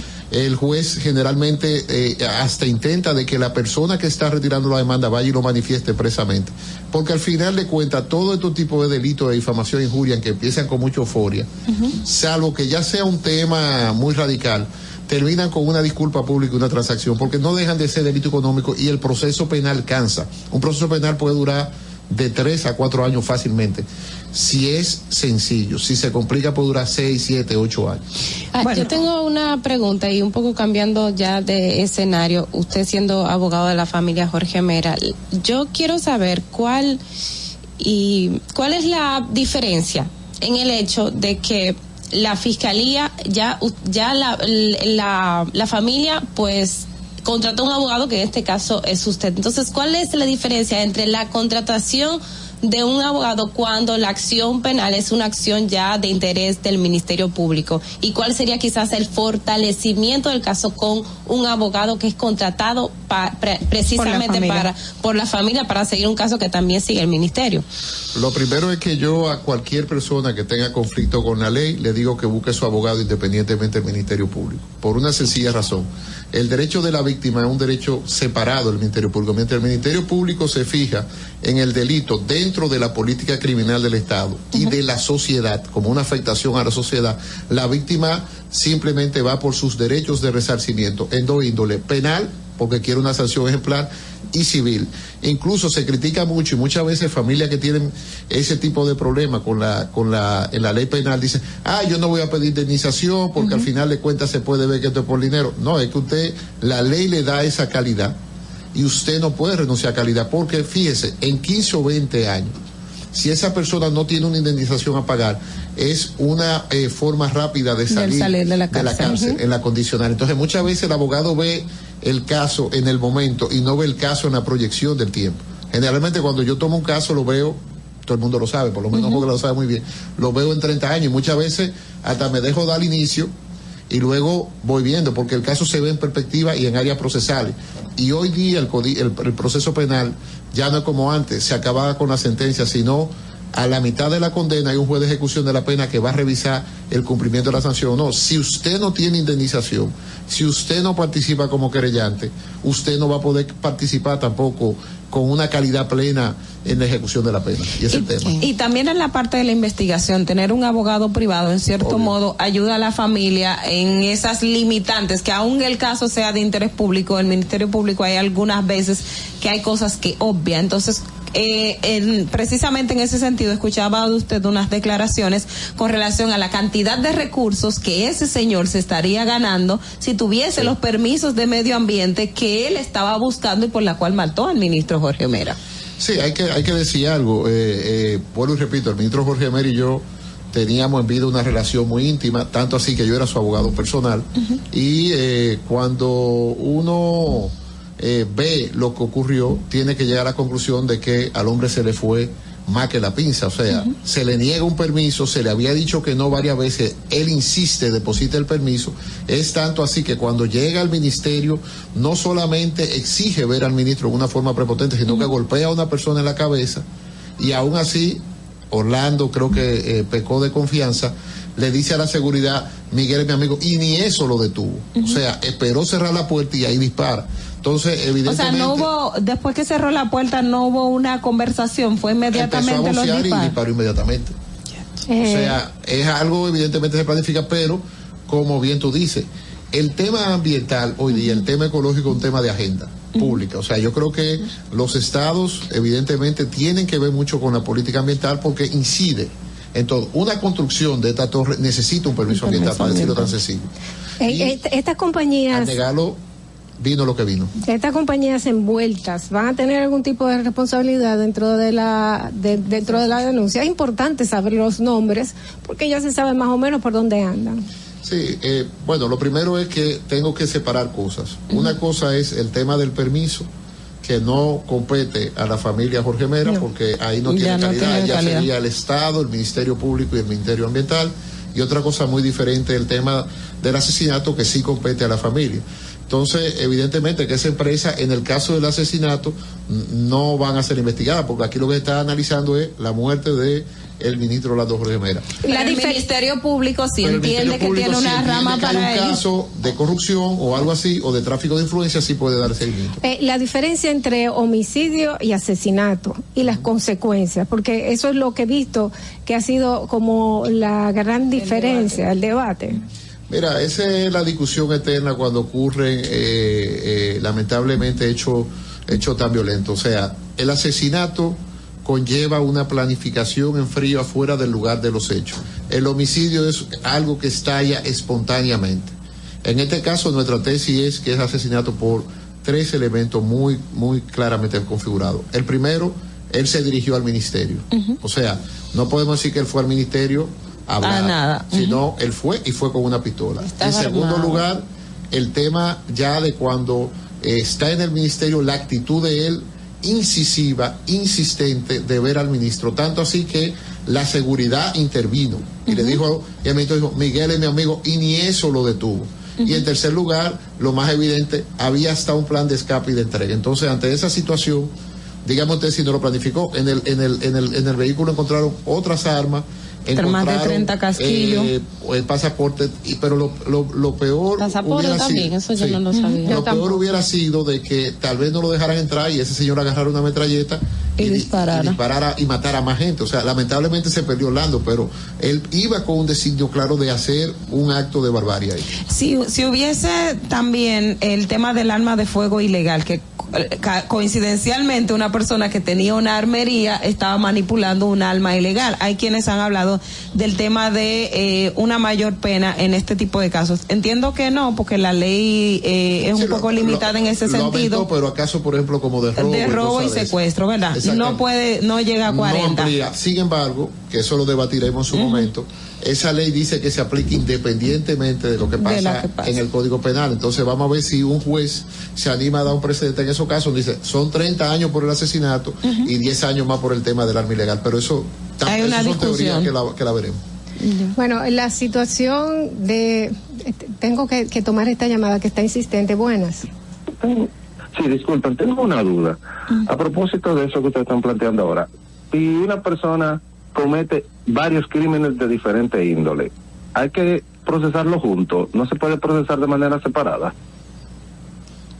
Eh, depende de la naturaleza. No, aún, aún así. Por, por ejemplo, la persona dice que tenía una arma ilegal. Eso no tiene nada que ver, o sea, supuestamente, eso no tiene nada que ver con el asesinato de Orlando. Hay, hay que juntarlo o se puede someter de manera independiente. No, hay un principio que se llama de economía procesal y generalmente a los fines de que se pase un único juicio se conoce junto. Es tanto así que en República Dominicana, como no hay cúmulo de pena, si usted comete varios delitos, se le pone la pena mayor. O sea, son La que 30 más- años, aunque usted cometió 10 delitos, y porque hay lo que se llama el principio de asperación de la pena, es decir, una se lleva a la otra hasta llegar a la mayor. Bueno, recibimos esta última llamada. Buenas. ¿Aló? Buenas. ¿Aló? Buenas. Se cayó, se cayó Se esa cayó. llamada. Eh, lamentablemente se nos acaba el tiempo y, y es mucho que tenemos que hablar con, el abogado, porque este es un caso de, todos los dominicanos y entiendo que tenemos que estar alertas, atentos. Ya, ya se dice, el abogado contrario dice que su defendido no es culpable, sí fue que lo hizo, pero no es culpable. Entonces hay muchas aristas por las cuales eh, se podría escabullir esta persona y yo entiendo que no se debe de dejar nada destapado, que tenemos que estar todos muy vigilantes en este caso. Esperamos que en una segunda ocasión podamos venir a hablar un poquito más a fondo del caso y lo que está pasando. en Y, el- y otros temas. y porque Miguel temas. tiene otros temas que se puede hablar con él. Con él podemos hablar diariamente. Señores, vamos a hacer una breve pausa y regresamos. Muchas gracias. Atentos, no te muevas de ahí. El breve más contenido en tu distrito informativo. Ahí mismito donde estás. O tal vez aquí, recostado bajo una mata de coco. O en la arena tomando el sol. O dentro del agua, no muy al fondo. O simplemente caminando por la orilla. Ahí mismo, abre tu nueva cuenta móvil BH de León. 100% digital y sin costo. La creas en minutos con cero pesos desde Móvil Banking Personal. Ábrela donde quieras. Solo necesitas tu celular. Banco BH de León. Nuestro proyecto necesitaba expandir su comercialización. La barrera principal es que la pitahaya dominicana no tiene permiso de entrada a los Estados Unidos de Norteamérica, que es el mercado más atractivo para todos los productores agrícolas y exportadores dominicanos. Nos dirigimos al Ministerio de Agricultura para solicitar el apoyo y gestiones necesarias para colocar la fruta en el mercado estadounidense.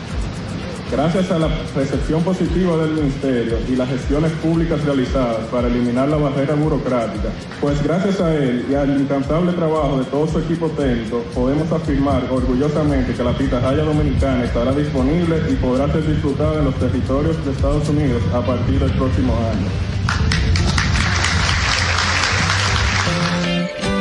Presidencia de la República Dominicana. Glen Beauty Salón con su Nails Bar Spa y Estética. Somos un centro equipado con las mejores tecnologías de belleza y un personal capacitado listo para que tengas una experiencia glam. Contamos con las técnicas más avanzadas de uñas, spa y centro de estética. Somos especialistas en reparación e hidratación de cabello botox capilar. Glam tiene para ti todo lo que necesitas para consentirte. Visítanos en la prestigiosa zona de Bellavista. Llámanos y reserva tu cita al 809-333-5174 y al WhatsApp 849-255-5174. Tenemos un espacio para ti. Glam Beauty Salon, Nails Bar, Spa y Estética. Síguenos en nuestra cuenta de Instagram para mantenerte informado de todo lo que sucede en el programa. Arroba Distrito Informativo. Si deseas tener acceso a todo lo que pasa en República Dominicana, debes obtener Dominican Networks. Es el primer sistema de cable dominicano para los dominicanos en el exterior. Aquí podrás disfrutar de todos los canales de televisión de República Dominicana, noticias, deportes, música, farándula y entretenimiento 24/7. Solo debes descargar nuestra aplicación en Roku, Amazon y Apple TV. E inmediatamente vas a disfrutar de todo el contenido de República Dominicana. Dominican Networks. Estamos en YouTube. Disfruta de nuestro contenido. Suscríbete, dale like y comenta. Distrito Informativo. ¿Viste qué rápido? Ya regresamos a tu Distrito Informativo. La hora estilar ha llegado. Por eso te traemos la entrevista del día en tu Distrito Informativo. Muy bien amigos, estamos de regreso en Distrito Informativo. Recuerden nuestro canal de YouTube, estamos en vivo. Si ya llegaste al trabajo, quieres continuar con nosotros o estás en algún lugar y quieres eh, continuar, pues búscanos Distrito Informativo en YouTube. Eh, Vamos a recibir a nuestro invitado, al doctor Ramón Ceballos, él es diputado de Ultramar. Representa a muchos dominicanos que no viven en esta tierra, pero siguen siendo dominicanos que les duele su patria y hay muchos de ellos que les duele más que a muchos que estamos viviendo aquí.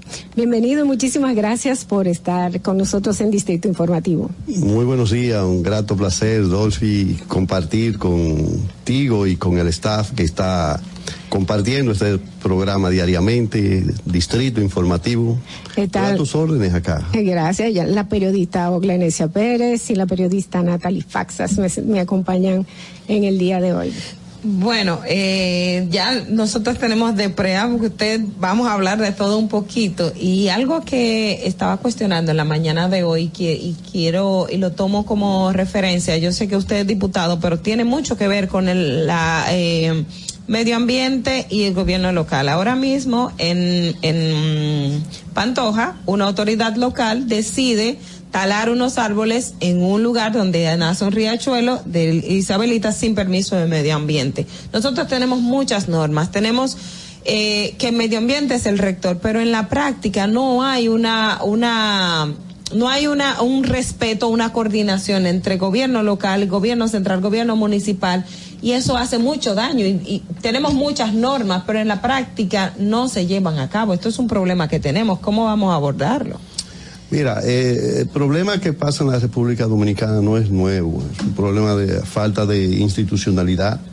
Eh, donde la gente ha estado siempre acostumbrada a hacer lo que le da la gana. Tú encuentras que hoy asfaltan una avenida, una calle importante, que después de pasarse años luchando para que la pongan en mejores condiciones, aparece uno que la corta de un momento a otro y pasa una tubería por ahí y no tiene consecuencias. Entonces, en un país donde no hay régimen de consecuencias, todo el mundo es dueño, todo el mundo es dueño, es como si fuera una selva. Yo creo que realmente el Ministerio de Medio Ambiente y hay una Procuraduría encargada de medio ambiente tiene que ser mucho más ágil, tiene que ser mucho más responsable y dejar de ver esto como un club de amigos y realmente asumir el papel que le corresponde y que le, le- le atribuye la propia eh, constitución de la República o los reglamentos que rigen esa dependencia en particular.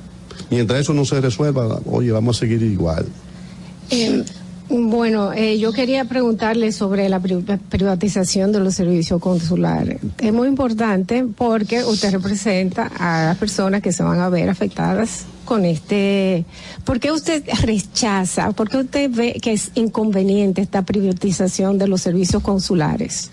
Mira, eh, lo grande es que las sociedades llegan a un momento que se le produce un hartazgo, se hartan de, lo, de la deficiencia de- de- del Estado. Realmente yo he sostenido por más de 20 años que el servicio diplomático y, consular de la República Dominicana es uno de los más deficientes que tiene América Latina.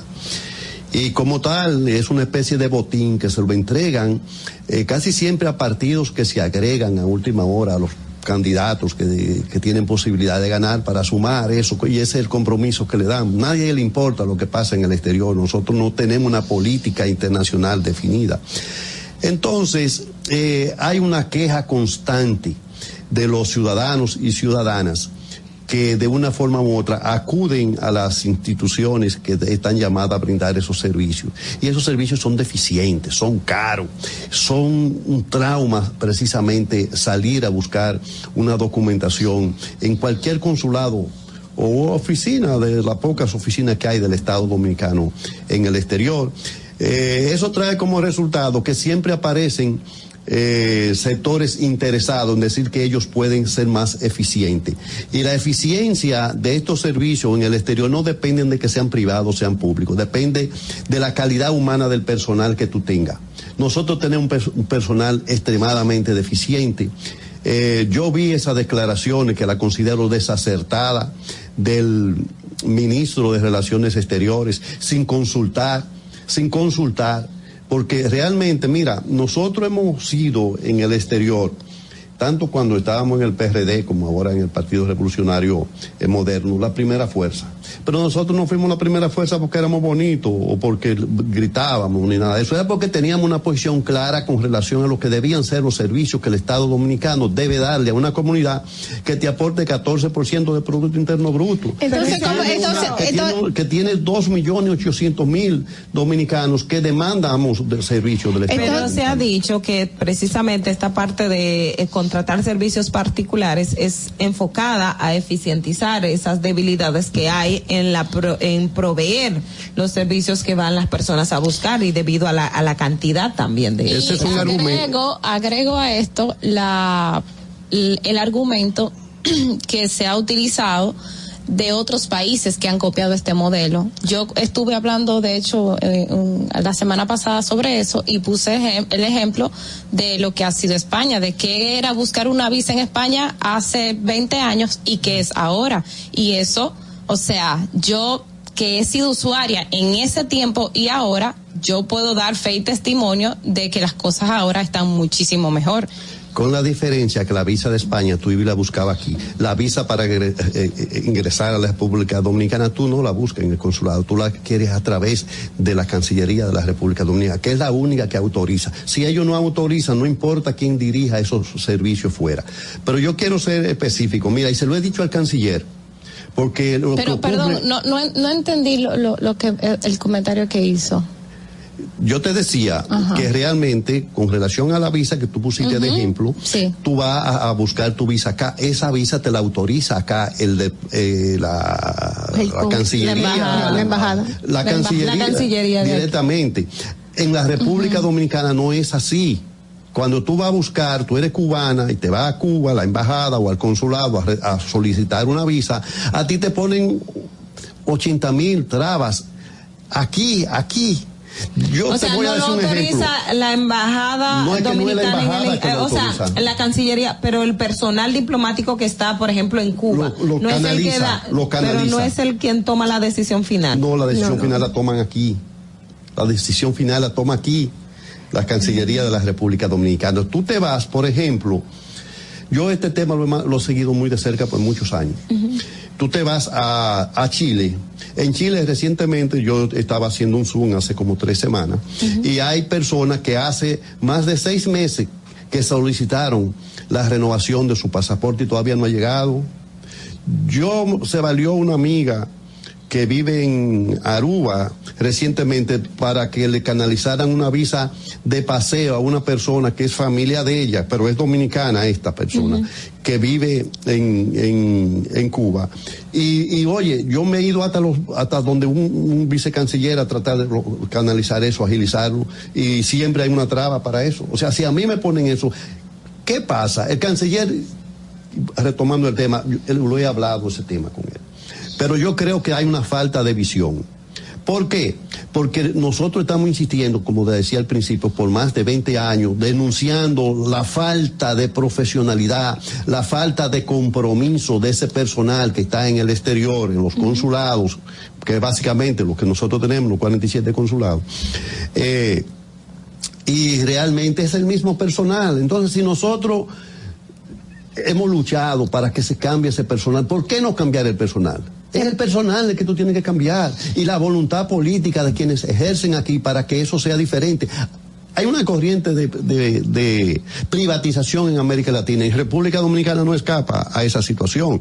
Ahora, yo te voy a decir una cosa, son más eficientes los servicios porque no es por no es por costo, no me van a decir que porque los servicios que estamos dando son baratos. Son baratos. Nosotros somos de los países que tenemos un servicio más caro en el En exterior términos consulares. en términos consulares. ¿Tú me entiendes? Entonces, ¿qué vamos a hacer? ¿Aumentar el costo para que sea más eficiente?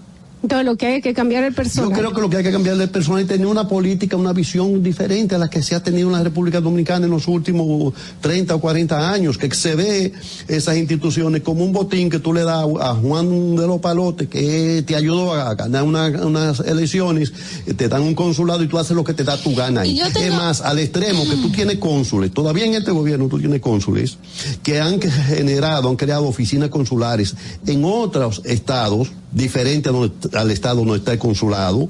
Y, y tú tienes seis, siete meses que no le pagan a ese personal de ahí. Entonces, ¿cómo tú quieres que tú tengas un personal eficiente? Mira, otro de, las, de los argumentos que se han dado es la posibilidad de que este tipo de papeleos que se va a encargar esa compañía que sea elegida, pues no va a cargar, a- o sea, va a permitir que los funcionarios del, del consulares pues se dediquen más a servicios eh, más productivos, a, a tareas más productivas y que cuando yo verifico, o sea, cuando verificamos, por ejemplo, cuánto le cuesta a un personal para encargarse esos papeles y cuánto le costaría contratar a una empresa para que para que se encargue de eso, entonces al final quizás salga más barato.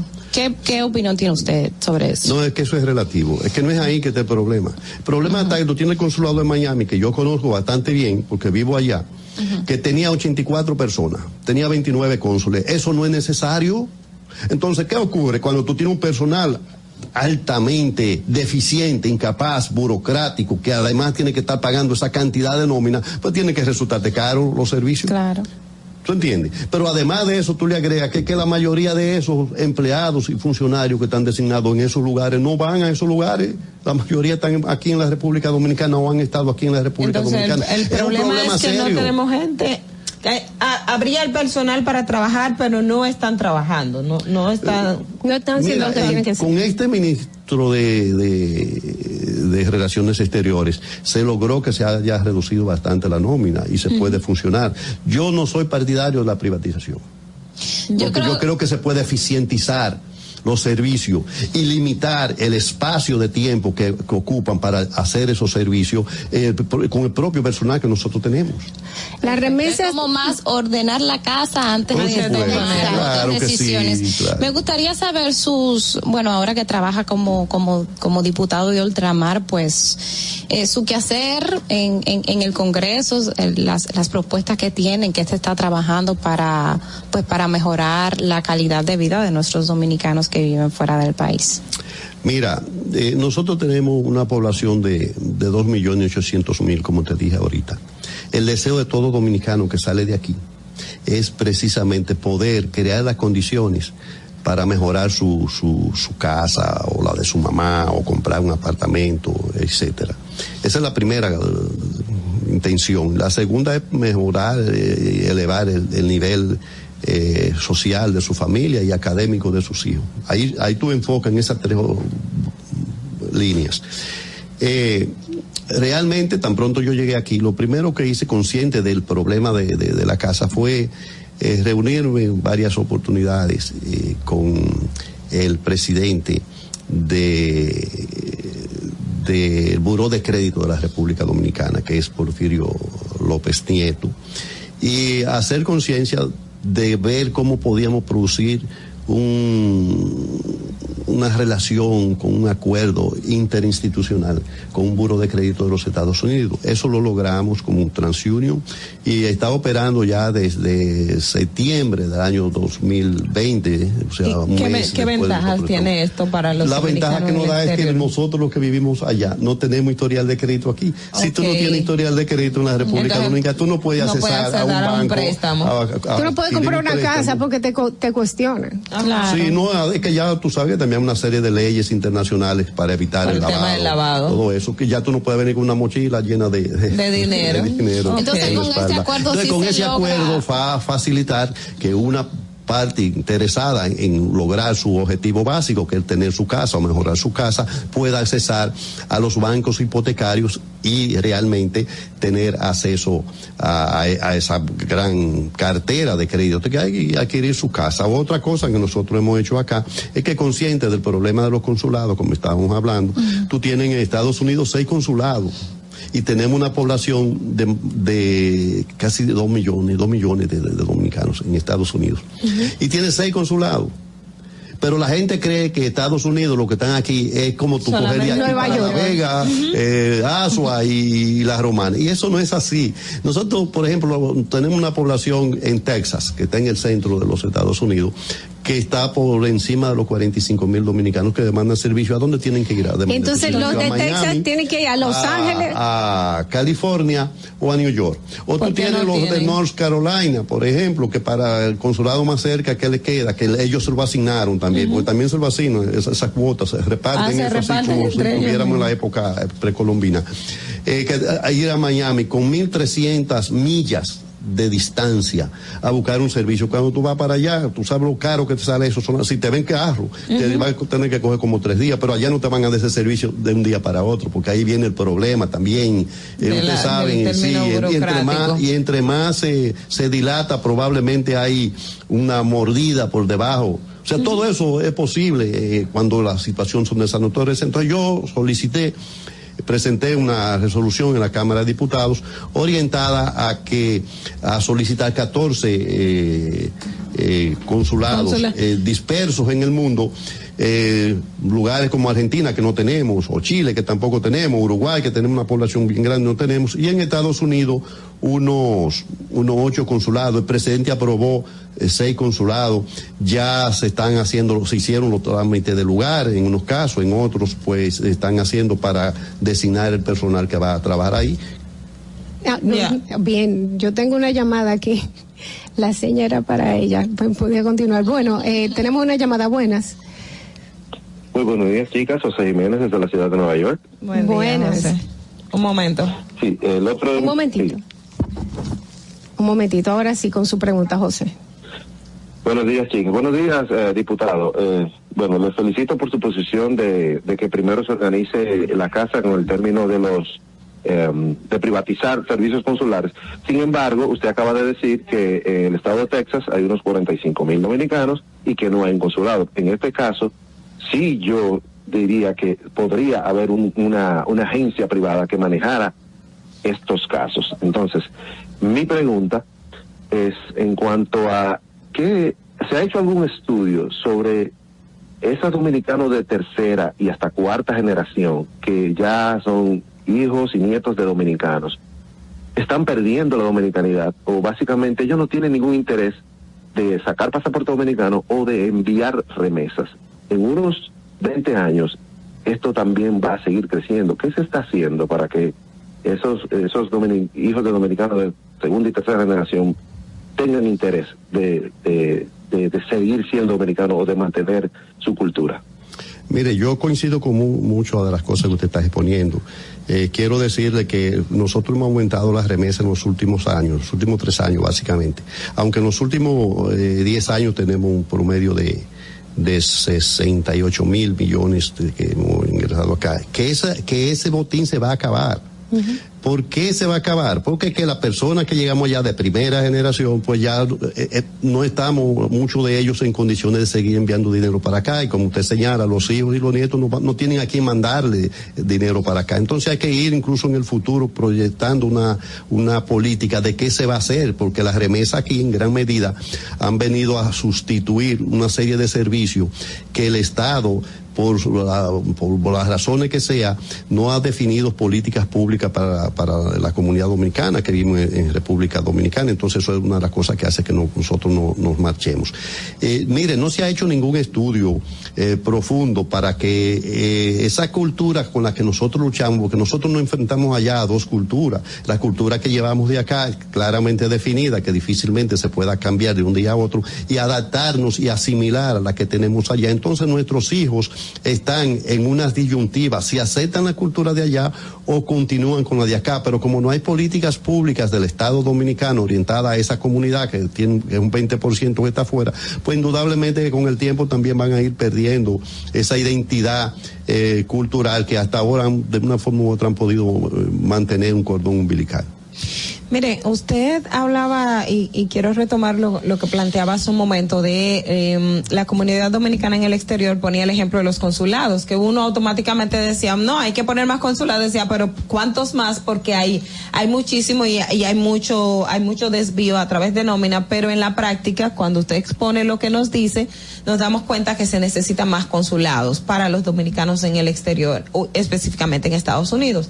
¿Qué otras necesidades tiene la población dominicana en los Estados Unidos y que a la, a la cual se está o se debería dar respuesta? Recuerdo que el presidente fue en un viaje, hizo una serie de promesas y se reunieron con la comunidad en el exterior. ¿Hay algún avance? ¿Hay algunos actos concretos que haya que se hayan eso, hecho con relación a, a esas visitas y esas promesas? No tan solo en Estados Unidos, sino también en los otros, en los otros países que usted representa. Mire, eh, realmente eh, yo quiero decirle con toda honestidad que nosotros como comunidad las ofertas que ha hecho el presidente de la República todavía no las sentimos. Y muchas veces yo he dicho que nosotros no queremos que nos quieran, nosotros queremos que nos entiendan. Y no venga usted a darme lo que yo no quiero o lo que yo tengo. Eh, hasta ahora el gobierno ha de- diseñado una política de construcción de apartamentos que ofreció allá. Yo le dije lo que hemos logrado, que, que no hay que acudir ahí porque usted va a tener que comprarlo porque es con la, con la política público-privada que se van a construir esos apartamentos, o sea que da lo mismo, tú no tienes ninguna ventaja. Segundo, ofreció Senasa. Yo soy de los que creo, porque mi, por mi propia condición de, de profesional de la salud, que en los Estados Unidos nosotros no vamos a, comprar un, un- un seguro aquí, porque ¿cuánto vamos a gastar para venir aquí a ver un médico? ¿Usted sabe el trabajo que da? Ay, conseguir pues una cita aquí. Oye, pero yo soy diputado, casos. yo soy diputado y tengo más de una semana esperando eh, eh, para esperando un médico para Para que lo el seguro- los seguros aquí te- te- No, Son pero, eh, deficientes. yo, yo conozco entonces yo no va a casos. venir de allá no no yo, creo que eso no, no, a no nos resuelve a nosotros Y- entonces, yo entonces, conozco eh, casos ¿qué- de que sí, de que sí, personas que les sale muy costoso atenderse allá porque no tienen seguro allá y vienen aquí a una cirugía de emergencia. Conozco casos. Sí, mira, la mayoría de las cirugías que vienen aquí de emergencia son cirugías dietéticas. Son dietéticas la mayoría. Bueno, yo- Y otros venimos a, a asuntos de eh, también eh, estéticos que son dentales, que son más baratos, pero que son, son cosas privadas, o sea, no es cosa pública. No que Senasa no cubre, no cubre sí, eh, son dentista. cosas privadas. O sea, yo vengo aquí a cualquier país del mundo que yo vaya, si yo llevo mi dinero, me van a atender. Claro. Eh, bueno, eh, siempre muy agradable y siempre muy edificante y es bueno saber el, el sentimiento del dominicano que vive fuera y lo podemos hacer a través de su representante que nos visitó en el día de hoy, el doctor Ramón Ceballos. Espero que esta no sea la última vez que nos visite, sino la primera. Yo estoy seguro que es la primera. Me siento muy cómodo aquí, sobre todo que esto está lleno de mujeres. Aquí hay el 51% sumado, ¿verdad? aquí no hay equidad. Aquí no hay equidad, es verdad. Aquí no, no. Bueno, muchísimas gracias, doctor. Ustedes quédense con nosotros. con nosotros. Atentos, no te muevas de ahí. El breve más contenido en tu distrito informativo. República Dominicana fue uno de los primeros países latinoamericanos en relanzar la plena actividad económica, logrando una de las mayores y más rápidas tasas de recuperación a nivel mundial, por lo que hemos sido reconocidos recientemente por la Organización Mundial de la Salud. Para mitigar los efectos negativos de la pandemia, se aumentó el acceso al crédito de todas las actividades productivas, se expandieron, se duplicaron los programas sociales para los más vulnerables, incluyendo políticas laborales, así como el apoyo al transporte y a la seguridad alimentaria de toda nuestra población. Todo esto permitió que en 2021 el Producto Interno Bruto creciera un 12.3% con relación al 2020. La recuperación de los sectores productivos ha permitido perfilarnos para el 2022 como una de las tres economías de mayor crecimiento y resiliencia de América Latina, de acuerdo con el Fondo Monetario Internacional, Forbes y Moody's. Presidencia de la República Dominicana. Ahí mismito donde estás. O tal vez aquí, recostado bajo una mata de coco. O en la arena tomando el sol. O dentro del agua, no muy al fondo. O simplemente caminando por la orilla. Ahí mismo, abre tu nueva cuenta móvil BH de León. 100% digital y sin costo. La creas en minutos con cero pesos desde Móvil Banking Personal. Ábrela donde quieras. Solo necesitas tu celular. Banco BH de León. Síguenos en nuestra cuenta de Instagram para mantenerte informado de todo lo que sucede en el programa. Arroba Distrito Informativo. Glen Beauty Salón con su Nails Bar Spa y Estética. Somos un centro equipado con las mejores tecnologías de belleza y un personal capacitado listo para que tengas una experiencia glam. Contamos con las técnicas más avanzadas de uñas, spa y centro de estética. Somos especialistas en reparación e hidratación de cabello botox capilar. Glam tiene para ti todo lo que necesitas para consentirte. Visítanos en la prestigiosa zona de Bellavista. Llámanos y reserva tu cita al 809-333-5174 y al WhatsApp 849-255-5174. Tenemos un espacio para ti. Glam Beauty Salon, Nails Bar, Spa Estética. Si quieres participar en el programa, envíanos tu nota de voz o mensaje escrito al WhatsApp 862-320-0075. 862-320-0075. Distrito Informativo. Y, y- y aquí está el equipo del gusto, la bella Dolphy Peláez. Busquen un suave y busquen un recogedor porque me voy a regar. Lo acompaña ñonguito. Que usted se sacrifique tanto en su oficina hasta las 8 de la noche. El importado Harold Díaz. Lo mío es de hilo de Yedella. La más reciente adquisición, el actor más cotizado, más no el mejor pagado, Oscar Carrasquillo. Y el hombre que gana menos que su mujer tiene que se sienta negro en la cama, en la intimidad. Juan Carlos Pichardo. Señores, esto es el gusto de las 12. Sintonice a partir de las 12 del mediodía por La Roca 91.7. Si quieres más diversión, no busques, no hay más. Te acompañan de lunes a viernes, de 12 a 2 de la tarde por La Roca 91.7 FM. El, el gusto de las 12. ¿Viste qué rápido? Ya regresamos a tu Distrito Informativo. La hora estilar ha llegado. Por eso te traemos la entrevista del día en tu Distrito Informativo. Señores, ella está haciendo, es la gran esperada del día, María Cela Álvarez, todo el mundo la conoce, todo el dominicano la quiere. Nuestra Miss Mundo, arquitecta, una de las comunicadoras de mayor importancia y de influencia en República Dominicana. Y nos acompaña, nos da el honor de tenerla aquí en Distrito Informativo. Muchísimas gracias por levantarte tempranito después de tu trabajo diario de noche. Así es. Y venir Gracias aquí a compartir con nosotros. Sí, es difícil para los que hacemos televisión nocturna. Y tú lo sabes. Eh, uno se acuesta tarde, las mujeres que se maquillan, el maquillaje siempre altera la piel.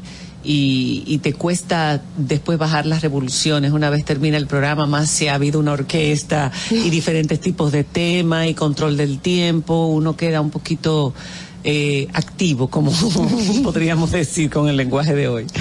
La, la cabeza sigue trabajando. Uno, uno acostado en la cama y la cabeza está. No, yo soñé toda la noche, cosa que no ocurre normalmente, pero yo soñé con gente de los medios de comunicación trabajando, encontr- o sea, no tuve un sueño tranquilo, claro, sabía que tenía que madrugar. Puede haber inferido eso de que Oh, pero por que supuesto, yo estoy desde las 6 de la mañana con los ojos abiertos. Eres una mujer muy activa, siempre lo has sido. eh, y eres una de las personas que yo, yo entiendo que una de las primeras mujeres, y uno de los consejos que me diste a mí fue, mija, pon tu negocio, pon tu negocio, Dolphy. Eh, eh, siempre te has enfocado en, en no tan solo llevarle la verdad a la gente, dibujarle la cosa con sentido a la gente para que entienda cómo son, sino también en que trabaje, en que eches adelante y lo has hecho tú también.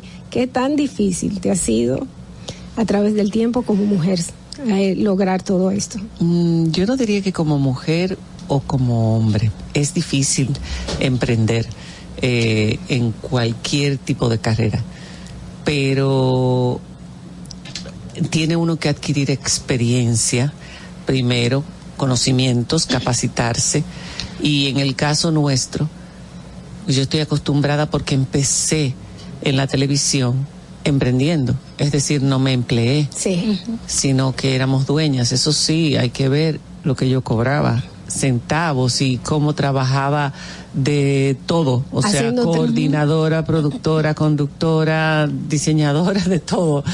Eh, pero con el paso de los años uno va adquiriendo profesionalidad y, y se va especializando en diferentes áreas de la televisión.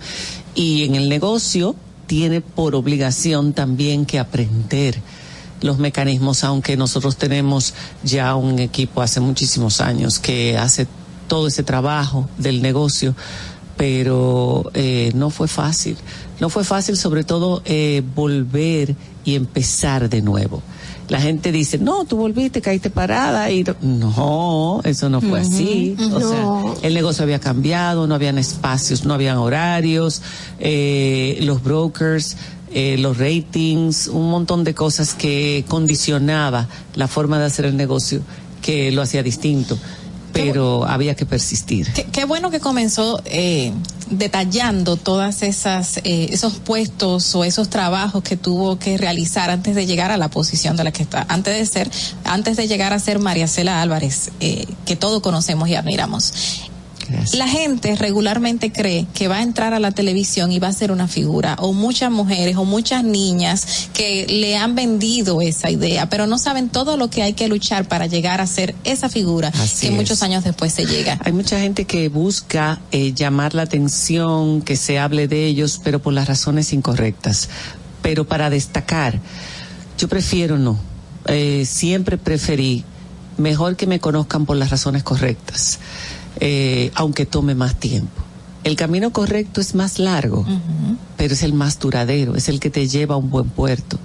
Los otros caminos puede ser que te den notoriedad, notoriedad, pero luego te quedas en un, en un espacio limitado. Tu credibilidad, que es quizás el activo más importante que puede tener un comunicador, no se puede poner en, en riesgo por nada, ni por tu ambición. Primero es tu credibilidad y el buen trabajo al final paga. Es decir, para tú llegar a ser una figura en los medios de comunicación hay que tener mu- muchas características personales, hay que ser una persona que tenga conocimientos, que tenga cultura, que tenga...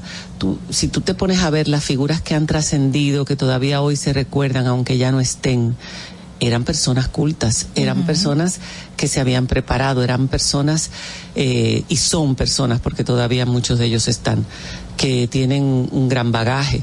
Entonces, eh, diciendo, eh, haciendo coro y chercha, tú puedes entretener durante un tiempo a un sector de la población, pero eso no va a ser algo que va a durar 30 o 40 años. Es muy difícil. A menos que la persona evolucione. Yo sí creo que hay oportunidad de que personas que puedan empezar así vayan evolucionando, pero tienen que prepararse mejor, tienen que tratar de tomar un camino más serio. Y no hablo de ser aburridos. Esa es la hora. Esa es la hora. no hablo de ser eh, intelectuales, porque aquí nadie está hablando de, de ser intelectuales. Tú tienes que conectar con el público. Claro. Pero tú tienes que tener algo que ofrecer. Eh, a nuestros amigos que están llamando, que tenemos el telo lleno, queremos decirle que vamos a, a dejar un poquito desarrollar la, la entrevista, van a tener tiempo y le vamos a dar la oportunidad a ellos que llamen y pues Ay, le hagan bien. su pregunta a, A María. Cela. Ah, por eso me gusta el radio, ¿eh? para, para poder hablar la, con la el público. interacción, exactamente. Mira, usted mencionaba hace un momentito el tema de la preparación y que la gente, la credibilidad y que tr- se tracen líneas de lo, de lo que es. Y precisamente en su caso es distinta a las, digamos, las mis que nosotros normalmente conocemos. Usted viene y vemos cómo ha sido su trayectoria. De hecho, mi mamá, uno de las, cuando tenía el programa con los ojos abiertos, era una de las cosas de toque de queda en casa que le encantaba. Pero luego te vimos en esta nueva etapa y precisamente el año o durante la pasada administración del PLD, el programa María Cela Álvarez fue, vamos a decir, un escenario donde se hablaba de política de manera distinta, pero también sirvió un poco de contrapeso, que es lo, lo que no se, no se veía tradicionalmente. Esa experiencia, ¿cómo fue y por qué tomaron esa, esa decisión de, de tener ese esquema del programa? Bueno, nosotros desde el principio, porque eh, cuando yo regresé, yo en España tuve la oportunidad de hablar de actualidad. A mí me llamaban los españoles, cosa que a mí me parecía al principio un poco surrealista, porque yo siendo extranjera, que me llamaran para opinar sobre temas del país. Eh, y yo tuve que empaparme completamente de la política española, de entonces yo decía y de la vida social activa. Eh, si yo, yo decía si yo puedo hablar en un país que no es el mío sobre los temas nacionales eh, que importan en mi país, si yo vuelvo a mi país retomaría eso, porque en la primera etapa yo como el programa era semanal, era preproducido, la gente no lo olvida. Esta noche María Cela de esa etapa fue uno de los programas más maravillosos, espectaculares, la verdad, por todo lo que hicimos, la teleserie, el concurso, pero era, había preproducción, no es como hoy en día. Entonces, pero tam- al ser grabado no tenías esa oportunidad de hablar de lo que estaba pasando, porque si salías el domingo ya quizás podía Era haber cambiado el esceno, eh, el panorama. Entonces, eh, esta vez la diferencia es no tenemos esa preproducción, pero tenemos ese contacto diario con lo que pasa, con la actualidad, con el minuto. Entonces, cuando volví, mi intención desde el inicio era ser un canal que sirviera para la sociedad civil expresar sus inquietudes, sus demandas, porque se había ido empoderando en los años en que yo estuve fuera. Se habían creado movimientos maravillosos. El que logró el 4%, el de las sombrillas amarillas, por ejemplo, fue uno de ellos. Entonces yo dije, esta noche María Cela va a ser un canal para la sociedad civil para lograr las transformaciones que necesita nuestro país, para lograr realmente llegar hasta una democracia donde haya institucionalidad, que era para mí una de las, es todavía uno de los grandes retos de nuestro país, esa independencia de los poderes. A mí siempre me ha interesado el tema político. Yo crecí dentro de una familia eh, donde mis padres, siendo profesores de la UAS eh, a tiempo completo, dedicados completamente a la docencia, a la investigación, pero también la UAS, ustedes saben, es la cuna de los movimientos Políticos. estudiantiles, eh, de del el, el pulso del pueblo, de sus inquietudes. Y ellos participaban de todo eso y de todo eso se hablaba en mi casa y a mí siempre me interesó. En este programa decidimos hacer un segmento llamado En la Diana, o sea, dando en la Dando en la Diana, Diana. casualmente con, Con Diana, Diana, que era mi compañera periodista, eh, donde habláramos, opináramos. No era un informativo, íbamos a opinar, a dar la información y a opinar sobre la información, que a mí eso me parece eh, muy necesario, sobre todo gente que no tiene opiniones sesgadas, aunque siempre hay algo de ti en lo que dices, de lo que crees, pero opiniones independientes. Y ¿Le generó alguna situación con de el paso del tiempo, a medida que la situación se fue poniendo color hormiga, eh, con el, el escándalo de Odebrecht, ese segmento fue teniendo más importancia porque había más temas de los que hablar. Y luego con la pandemia se agregó el tema científico, de información, de lo que estaba pasando. Problemas, mm, nosotros nunca hemos vivido de la política, ni de los anuncios que ponen los políticos o los gobiernos. Eh, nosotros vivimos de los anuncios comerciales. Claro, los anuncios de los gobiernos se colocan en los programas que tienen audiencia o en los programas que se quieren comprar a los comunicadores eh, o que se quiere agradecer como pago por servicios prestados. Nosotros no hacemos servicios, no damos servicios a políticos, A políticos. no cobramos a nadie Pero por hacer en la nada. pasada administración hay personas que de hecho, aún no trabajando con políticos, recibieron presión por parte del, de lo- del, del propio sistema, incluyendo queriéndole sacar comerciales eh, que no eran Bueno, y presionando a los dueños de dueños canales para eso. que- a los dueños de canales, ¿Qué pero eh, yo gracias a Dios trabajo en un donde el dueño no se deja presionar, es difícil presionar a Domingo Bermúdez, es muy verdad. difícil. Y cuando ese hombre dice por ahí es, por ahí es, no nos va a llevar por otro lado.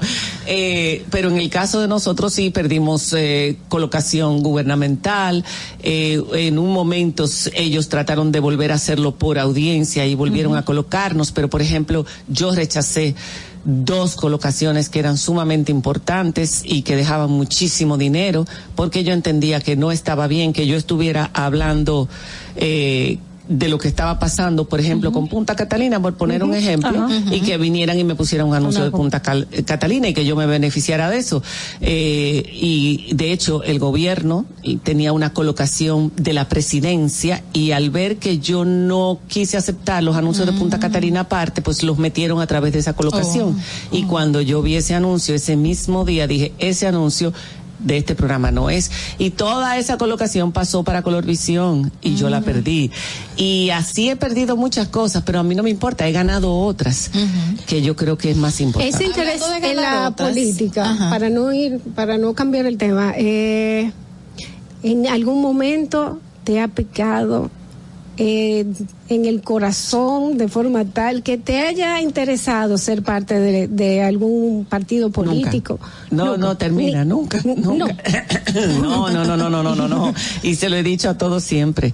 Alguna que otra vez sí me han llamado, sí, me han buscado de todos los partidos. Bueno, no, de dos. De dos partidos te han llamado y te han buscado para ofrecerte. Sí, para que colabore, para que apoye candidato, para que acepte un- una nominación. Oh. en una que otra cosa, sí, pero no, porque es que es lo que digo yo, a mí me gusta mi trabajo de comunicación. Es- a mí me, me apasiona el contacto con el público, con todo tipo de público, los que creen una cosa o creen otra, los que simpatizan con unos o con otros. O sea, yo trabajo para todo el mundo, yo trabajo para el pueblo. Yo siempre digo, mi partido es el pueblo. Claro, eh, los peledeístas se sintieron muy dolidos con nosotros, y todos aquellos que se beneficiaban del PLD, porque entendieron que nosotros jugamos un papel importante en el cambio de gobierno. Pero yo les digo, sí, claro, yo aposté por el cambio, por supuesto que aposté por el cambio, sin pertenecer al PRM, sin ser amiga incluso de ninguno de ellos. No ten, a mí yo no recibo llamadas del presidente. Y yo si no lo hace llamo mal, al si, presidente. si lo hace mal al presidente, entonces también ¿Eh? lo atacarías. Perdón, oh, pero por supuesto, y lo hemos hecho, y lo hemos hecho también, no al presidente, porque el presidente yo creo que está haciendo un buen trabajo, pero sí al, al PRM y a muchísimos, muchas situaciones que han ocurrido. Pero lo que te quiero decir es, a ellos les dolió porque yo ataqué la corrupción. Pero la, la corrupción hubiese sido morada, verde, azul, había que atacarla y hay que atacarla. Vemos eh, su programa como una plataforma y usted lo mencionó ahora mismo que es una plataforma que hace la diferencia ante la sociedad. Ustedes comienzan con eh, informaciones del día a día, eh, expresan sus opiniones, tienen la mesa también donde se presentan eh, temas importantes. Este cambio Qué bueno tan que ves el fundamental. programa. Sí, sí, sí. Queda. Eh, ese cambio tan fundamental que ha dado la figura de María Cela y lo que trajo consigo ha incidido en la persona también que es María cambio. Cela. Yo, yo creo que yo he sido siempre la misma. Siempre. No ha habido un cambio. Lo que pasa es que ahora ustedes me están viendo todos los días. Antes ustedes me veían una vez a la semana. Eh, y claro, sí, ahora con, con los temas eh, políticos, eh, bueno, en estos últimos 10 años, pues, eh, y que ha cobrado mucha importancia la política en República Dominicana, porque la sociedad civil se ha, se ha envuelto mucho, se ha involucrado, se ha mojado, como dicen, entre comillas. Y eso es importantísimo, eso era lo que era necesario, porque ellos harán siempre lo que quieran si no encuentran oposición. Y el advenimiento de las redes sociales le ha permitido a la sociedad civil también, le ha dado una herramienta para que su voz sea escuchada, no solamente sea a través de los medios de comunicación, sino por ellos mismos. Entonces, yo soy la misma persona, siempre he sido igual. Eh, yo eh, decían en, en la universidad cuando eh, me iba a inscribir y lo mismo en el colegio cuando me iba, siempre se hacía en el pasado, no sé si hoy en día se sigue haciendo unos te- un test de aptitud. De aptitud, sí. Y a mí siempre me daba abogada número uno y después todo lo que yo quisiera hacer. Entonces yo abogo por el pueblo, por la gente. Mira, eh, precisamente, y en el mismo contexto de mi compañera Carla, los programas que están enfocados a, a informativos, a debatir temas em, políticos o sociales, están usualmente en el horario matutino, usualmente en la mañana. En la noche normalmente es la telenovela, el- el humor, etcétera, etcétera. Entonces, María Cela se adapta, o sea, com- o sea, tiene esa combinación de esos Así es. elementos para para para ah, dárselo al público. ¿Cuál cuál le entiendes tú es como ese mayor plus en, en ese ejercicio de comunicación que haces en ese horario y para el público que Eso está que tú destinado? acabas de decir. Y mejor puesto no pudo haber estado. Es decir, nosotros hacemos entretenimiento porque a mí toda la vida me ha gustado el arte. Yo soy artista, me gusta, soy arquitecto de profesión. Promuevo el arte, pero también promuevo, promovemos a través del programa todo aquel que se destaca con logros importantes, venga de donde venga, con esfuerzo, para que se vea que cuando se quiere se puede que lo importante es capacitarte, esforzarte, no importa de dónde tú vengas, no hay excusa.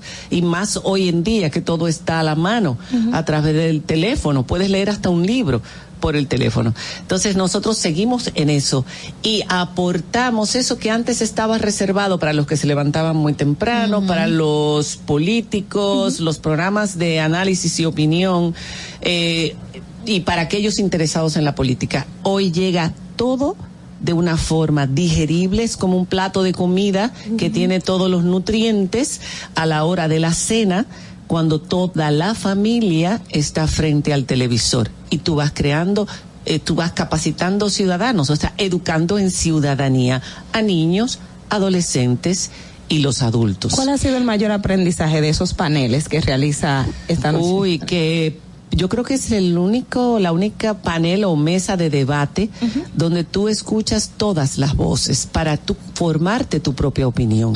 Es muy importante que la gente, que aprendamos todos a formarnos nuestra propia opinión, que, que desarrollemos el pensamiento crítico. Y ese pensamiento se debe empezar a inculcar en el hogar y luego en la universidad, pero tú sabes que la mayoría de la gente no pasa por una universidad, ni siquiera por un bachillerato en nuestro país, por desgracia todavía. Esa es una, una tarea pendiente, esa es una deuda que tenemos con la sociedad. Y entonces nosotros lo que hacemos es tratar de contribuir a que la gente desarrolle este pensamiento crítico. Vamos a escuchar todas las voces, pero vamos a hacerlo de forma objetiva. Vamos a, a ver por qué este proyecto de ley es importante, por qué esto no se ha realizado. Y no solamente política, nosotros tra- tratamos ahí temas médicos, temas sociales, todo lo que creemos que es importante. En esa mesa se debate. Y yo creo que es la única que hay ahora mismo en televisión. Y yo entiendo que ahí es que se tiene que determinar que se vaya a hacer el debate, la bola, señores, el debate, el debate presidencial que tanto se dice que se tiene que hacer. Ahora sí, señores, el telo está lleno y para que le dé tiempo a la gente a hacer algunas preguntas, vamos a recibir buenas Distrito Informativo. Está con María Cela Álvarez. ¿Cuál es su pregunta? Buenos días, buenos días. Eh, encantada de saludarla, señora María Cela. Desde, desde, desde el mismo mundo, usted ocupa un lugar en mi corazón, usted es inquilina y no paga renta y contrato es renovable. Carla, te faltó decir, te faltó decir que también las ayudas sociales con John Péame, que es una parte que me encanta, se la pasa los jueves. Me gustó muchísimo la de ayer. Ay, la felicito y que sigan así, diciéndole a la juventud que hay que fajarse en todos los ámbitos porque nada se logra de gratis, solamente con preparación y formación. Exactamente. A mí estas mujeres me fascinan. Esta mujer dominicana. gracias. Oye, yo te voy a decir una cosa, la mujer dominicana es maravillosa. Ahí eh, yo me he encontrado, o sea, es- se preocupa, se preocupa por eso. Es madre. Es Vamos madre, a decir, sí. es madre. Entonces, ¿qué madre no quiere que sus hijos eh, eh, echen hacia adelante, que sus hijos sean mejores, que progresen, que se preparen, que se eduquen? Así es, tenemos más llamadas, claro. Buenas, Distrito Informativo, por favor, baje su radio. ¿Qué hay, muchacha? Hola, hey, ¿qué tal? aquí te pero Adelante. Pero María Cela, yo quiero felicitar y saludar a María Cela. Para mí una de las comunicadoras, eh, como siempre he dicho, eh, tremenda. Para mí es eh, un modelo a seguir. Quiero hacerte una pregunta, María Cela. Gracias. Viendo las comunicadoras de hoy, que algunas eh, en- están en programa y dicen, a levántense, a botezando. ¿Cómo, ¿Cómo tú ves el futuro de la comunicación en este país? Pero no, no me hagan discriminación. Yo creo que aquí hay gente, hombres y mujeres que hablan bien, hombres y mujeres que hablan mal, hombres y mujeres que son frívolos, hombres y mujeres que son esto, aquello. O sea, no discriminemos, que esa es otra cosa que a mí me mortifica mucho. Porque Es así. cuan- muchos hombres dicen, no, porque las mujeres todavía nosotras tenemos en los medios de comunicación que ganar nuestro espacio, exigir ese espacio. Sí, y, en el momento que nos veamos todos como seres humanos, vamos a estar unidos y podemos ganar cualquier lucha. Señores, más llamadas. Eh, buenas, el Distrito Buenas, ¿cómo Informativo. Buenos días. Andrés. Hola Andrés, ¿cómo está? Buenos días. Aquí está con María Cela. María Cela, quiero hacer dos preguntas. Sí. Quiero saber si es verdad que el edificio de la moneda fue el primer trabajo que usted hizo como arquitecto. Moneda no, eh, Torre Cristal, en la avenida Ah, Tiradentes. ¿Cuál es el de la moneda? El que está en la López de Vega. En la Lope de Vega. Eh, Y que lo dejaron acabar, por cierto. ah, ya no. El de Torre Cristal, donde estaba antes Codetel, después estaba. Ahora este de Sur.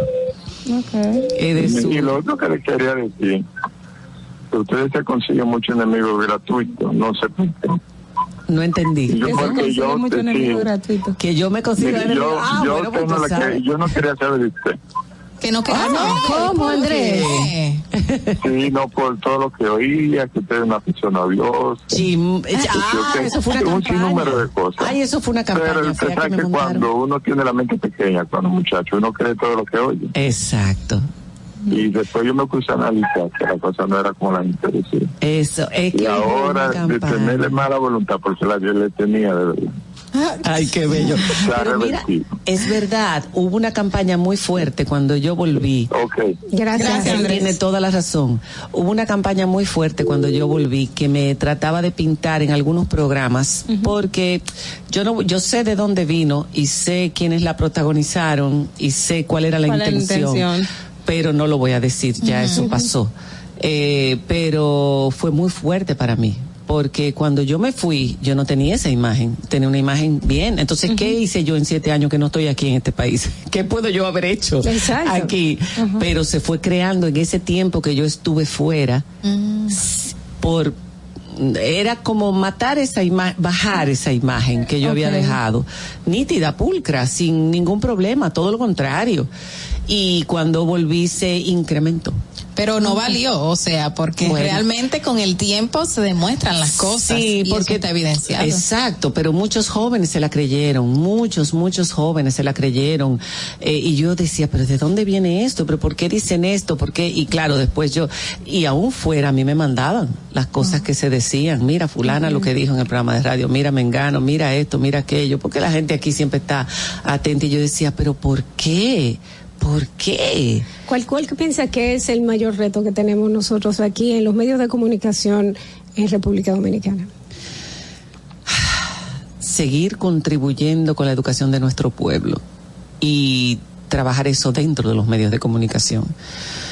Es decir, yo a veces escucho programas que digo, Dios mío, no puede ser. Y tienen tanta influencia y creen que son tan... O sea, no es cuestión, de verdad, tenemos que ser humildes. Para hablar con nuestro pueblo hay que ser humilde. Tú puedes tener todos los conocimientos o tú puedes ser una persona eh, culta o tú puedes estar muy bien informado, pero tenemos que ser humildes para poder conectar con la gente. La gente, el dominicano es gente sencilla, es gente buena, es gente que, que, que no tiene, perdón, de verdad, por mi forma de ver las cosas, no tiene esa malicia que quieren pintarnos. Sí hay mucha gente ya hoy día, por desgracia, muchos jóvenes que están muy contaminados, muy corrompidos, están muy dañados, pero no es culpa de ellos tampoco. Hay que ver, hay que ver de dónde vienen. Ya claro, cuando se hacen adultos es otra cosa, pero hay que ver de dónde vienen, cómo ha sido su infancia. Pero nosotros tenemos que tenemos una responsabilidad demasiado grande. Ese micrófono nos da a nosotros una un poder que si no lo manejamos con responsabilidad, vamos a ser culpables de que, aunque digan que no, sí influyen, sí influyen los medios de comunicación y sobre todo las figuras, de que mucha gente eche hacia atrás, de que mucha gente no aspire a más, de que mucha gente discrimine, de que se mantengan eh, eh, discriminaciones, eh, vejaciones, abusos, porque es que uno no se da cuenta que con una frase uno puede hacer muchísimo daño. Entonces, si, si tenemos este privilegio, que es sagrado, es sagrado, este micrófono es sagrado. Cuando yo me paro aquí, yo tengo que saber a quién es que yo voy a entrevistar, qué es lo que yo voy a decir, cómo yo voy a orientar mi comentario. Yo tengo que educarme sobre el tema. Yo no puedo decir disparates disparates que confundan más, que, con, que contribuyan con la ignorancia. Al contrario, yo tengo que ser un espejo y a- además de un reflejo. Decía Jackie siempre Sí. eso y esa frase a mí me encantaba. Sí somos un reflejo, pues somos dominicanos todos. Claro. Es la misma idiosincrasia, es nuestra forma de sentir, de ver las cosas, es nuestra cultura, pero también tenemos que ser un espejo aspiracional. Ese es, eh, cuando yo veo un programa, cuando yo veo algo, yo quiero aprender algo, yo quiero ser como esa persona, yo quiero ser mejor.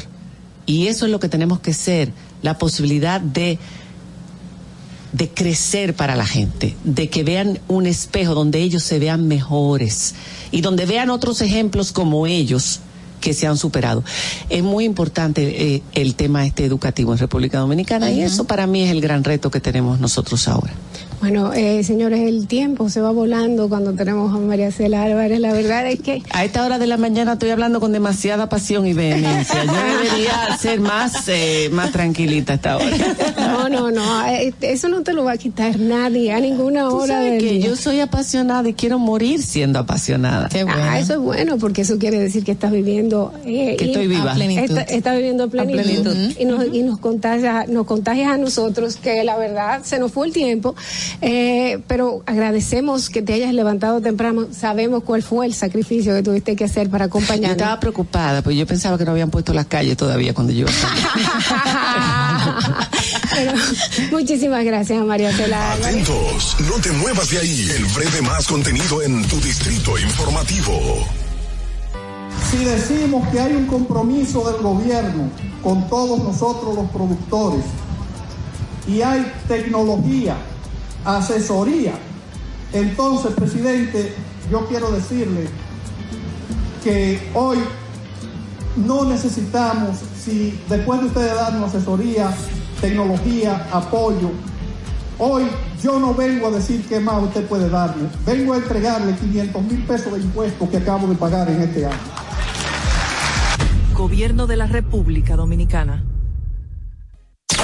Estamos en YouTube. Disfruta de nuestro contenido. Suscríbete, dale like y comenta. Distrito Informativo. Ahí mismito donde estás. O tal vez aquí, recostado bajo una mata de coco. O en la arena tomando el sol. O dentro del agua, no muy al fondo. O simplemente caminando por la orilla. Ahí mismo, abre tu nueva cuenta móvil BH de León. 100% digital y sin costo. La creas en minutos con cero pesos desde Móvil Banking Personal. Ábrela donde quieras. Solo necesitas tu celular. Banco BH de León. Estás disfrutando de Distrito Informativo. Cuando uno ve televisión, busca entretenimiento, algo con que identificarte y que te dé un buen momento. Hay tantas cosas en el mundo, demasiados inventados, pero ¿dónde veo lo mío? Lo de los dominicanos. Y a ese mismo punto hemos venido cayendo para el mejor contenido. Baja Dominican Network. Te aseguro que si lo bajas de inmediato te envicias a llorar conciertos musicales, religiosos y noticias. Pero ¿acaso sabes tú que es realmente adictivo en esta comunidad su contenido exclusivo? Oye, lo mejor de ahí para que lo tengas siempre puesto es el servicio limosina que ofrecemos yo y Ñeñe. ¿Cómo que eso es lo más duro? Estoy seguro que tú has visto. El programa de los compadres con Correa y con Ñonguito. Perdónenme, muchachos, que les dañe el momento. El mejor programa de ahí, Santo y el Y reencuentro. si yo bajo la aplicación, a tú te de lo guata viendo. Si tú eres dominicano, baja Dominica Network. Presidencia de la República Dominicana. ¿Viste qué rápido? Ya regresamos a tu distrito informativo. Muy buenos días, gracias a la persona que nos están sintonizando en este momento. Dolphy Peláez, Oglanesia Pérez, Carla Pimentel y Natalie Faxas con ustedes aquí en Distrito Informativo. Esta mañana hicimos una pregunta y vamos a repetirle, vamos a escuchar algunas de las notas de voz que nos han llegado hasta el momento. La pregunta es la siguiente, ¿cuál es su valoración del 1 al 10 sobre la gestión del director del Instituto, Instituto Nacional de Tránsito y Transporte Terrestre, Intrant, Rafael Arias? Eh, solicitamos su respuesta a través de nuestra línea sin cargos 809-219-47 y también a través de notas de voz al WhatsApp 1-862-320-0075. Aquí tenemos algunos. Buenos días. Mi valoración sobre la gestión del señor Rafael Arias es un 6. Buenos días. Bueno, al respecto del director de Intrant, yo no puedo dar una valoración en sí porque siempre que lo he visto es culpando a otros. Entonces, es cierto que aquí tenemos poca educación vial, pero él como director de esa institución debería de estar buscando una solución, pero siempre está buscando culpables. Buenos días, Distrito Informativo. Mi evaluación en cuanto al desempeño de el ministro Rafael Arias, del 1 al 10, yo le voy a dar un 3. ¿Por qué un 3? Porque el, problema del tránsito en este país no hay que ser un científico para arreglarlo por la mañana en cuanto a los tapones se refiere. Señores, aquí hay instituciones que tienen 600 empleados, 1000 empleados, 3000 empleados y todas confluyen en el mismo lugar.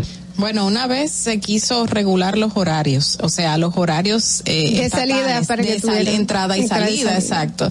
Pero no hubo manera de poder eh, organizar eso. Y yo no sé cómo eso podría incidir también en la reducción Bueno, la del manera, tránsito. eh, cuando todo el mundo sale a las 7 de la, de la casa para llegar a las 8 al trabajo, eh, te- vamos a encontrar un, un cuello de botella. Pero Entonces, recuerda que gran parte de la población lleva niños a colegios, entonces también habría que regul- eh, cambiar todo el horario escolar, porque todo el que sale a cierta hora está llevando un niño que entra a las siete y media a la escuela o a las ocho de la mañana, y se van a juntar aunque entre a las 10 a trabajar. Es verdad, es verdad. Lo de, lo de la propuesta del señor que llamó muy interesante, costosa. Sí. Pero muy interes- es muy interesante porque quizás es costosa al principio, pero lo que vamos a ahorrar. Si cada quien ahorra 10 pesos en gasolina, cada quien, somos 10 millones mal contados de dominicanos, vamos a ahorrar un dinero de gasolina. Bueno. Mientras tanto, eso, eso es algo que tiene que acabar en este país también. Y eso va a también a, a dar mucha ventaja en cuanto a, a mejo- a mejora del, del tránsito aquí en República Dominicana. Y ya no hay tiempo para más, pero queremos agradecerles a todos su sintonía. La verdad es que contar con que ustedes eh, busquen a Distrito Informativo y nos elijan como opción de información por la mañana para nosotros es muy gratificante. Gracias por compartir este día y esperemos, ¿verdad?, que, que todo el mundo se cuide, ¿verdad que sí, Que Carla? lo disfruten, que disfruten su día feriado, pero con prudencia, descansen, que mañana hay, sigue la vida y es viernes y en Distrito Informativo estaremos aquí para todos ustedes tempranito con las informaciones más importantes. No hay puente, Natalie, ¿verdad que no? No, señores, no hay puente. Así que no, Ay, nos serio. vemos mañana, nos vemos mañana. bueno, pues Ogla despida y vámonos. Eso sonó muy serio, señores. Mañana aquí a través de la Roca 91.7 desde las 7 de la mañana, Distrito Informativo. Gracias por estar con nosotros. Bye bye. RCTV HD, El Gusto Producciones, Dominican Networks y Vega TV, Canal 48 de Claro y 52 de Altiz, presentaron a Dolphy Peláez, Ogla Enesia Pérez, Carla Pimentel y Natalie Fasas en Distrito Informativo.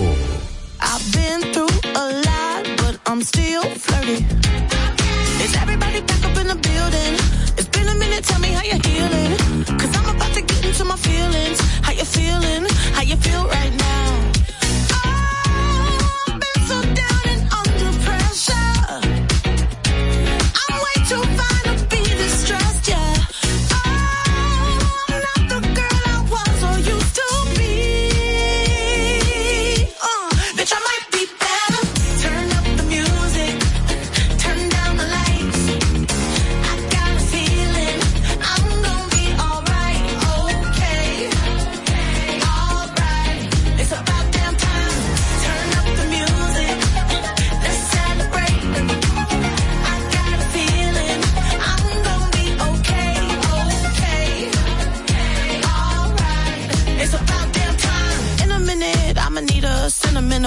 a woman to pump me up. Feeling fussy, walking in my Balenciennes, trying to bring out the fabulous. Cause I give a fuck way too much. I'ma need like two shots in my cup. Wanna get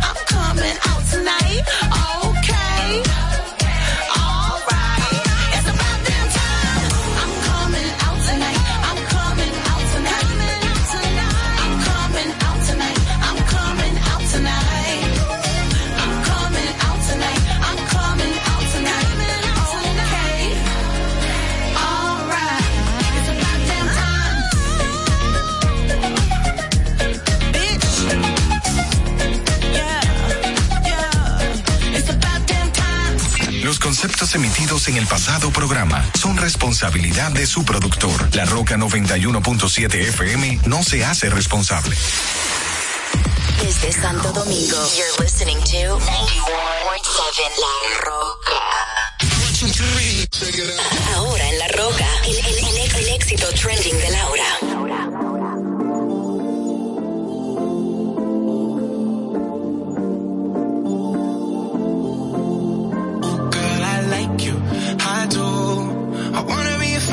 Shopping in ovens. I like you, I do. I hit you in a leg, can you fit me in your plans? I like you, I do. We went over to France and we woke up in Japan, I like you, I do. Oh girl, I know you only like it fancy, so I pull up in that Maybach candy. Yeah, your boyfriend, I never understand me, cause I'm about to pull this girl like a him.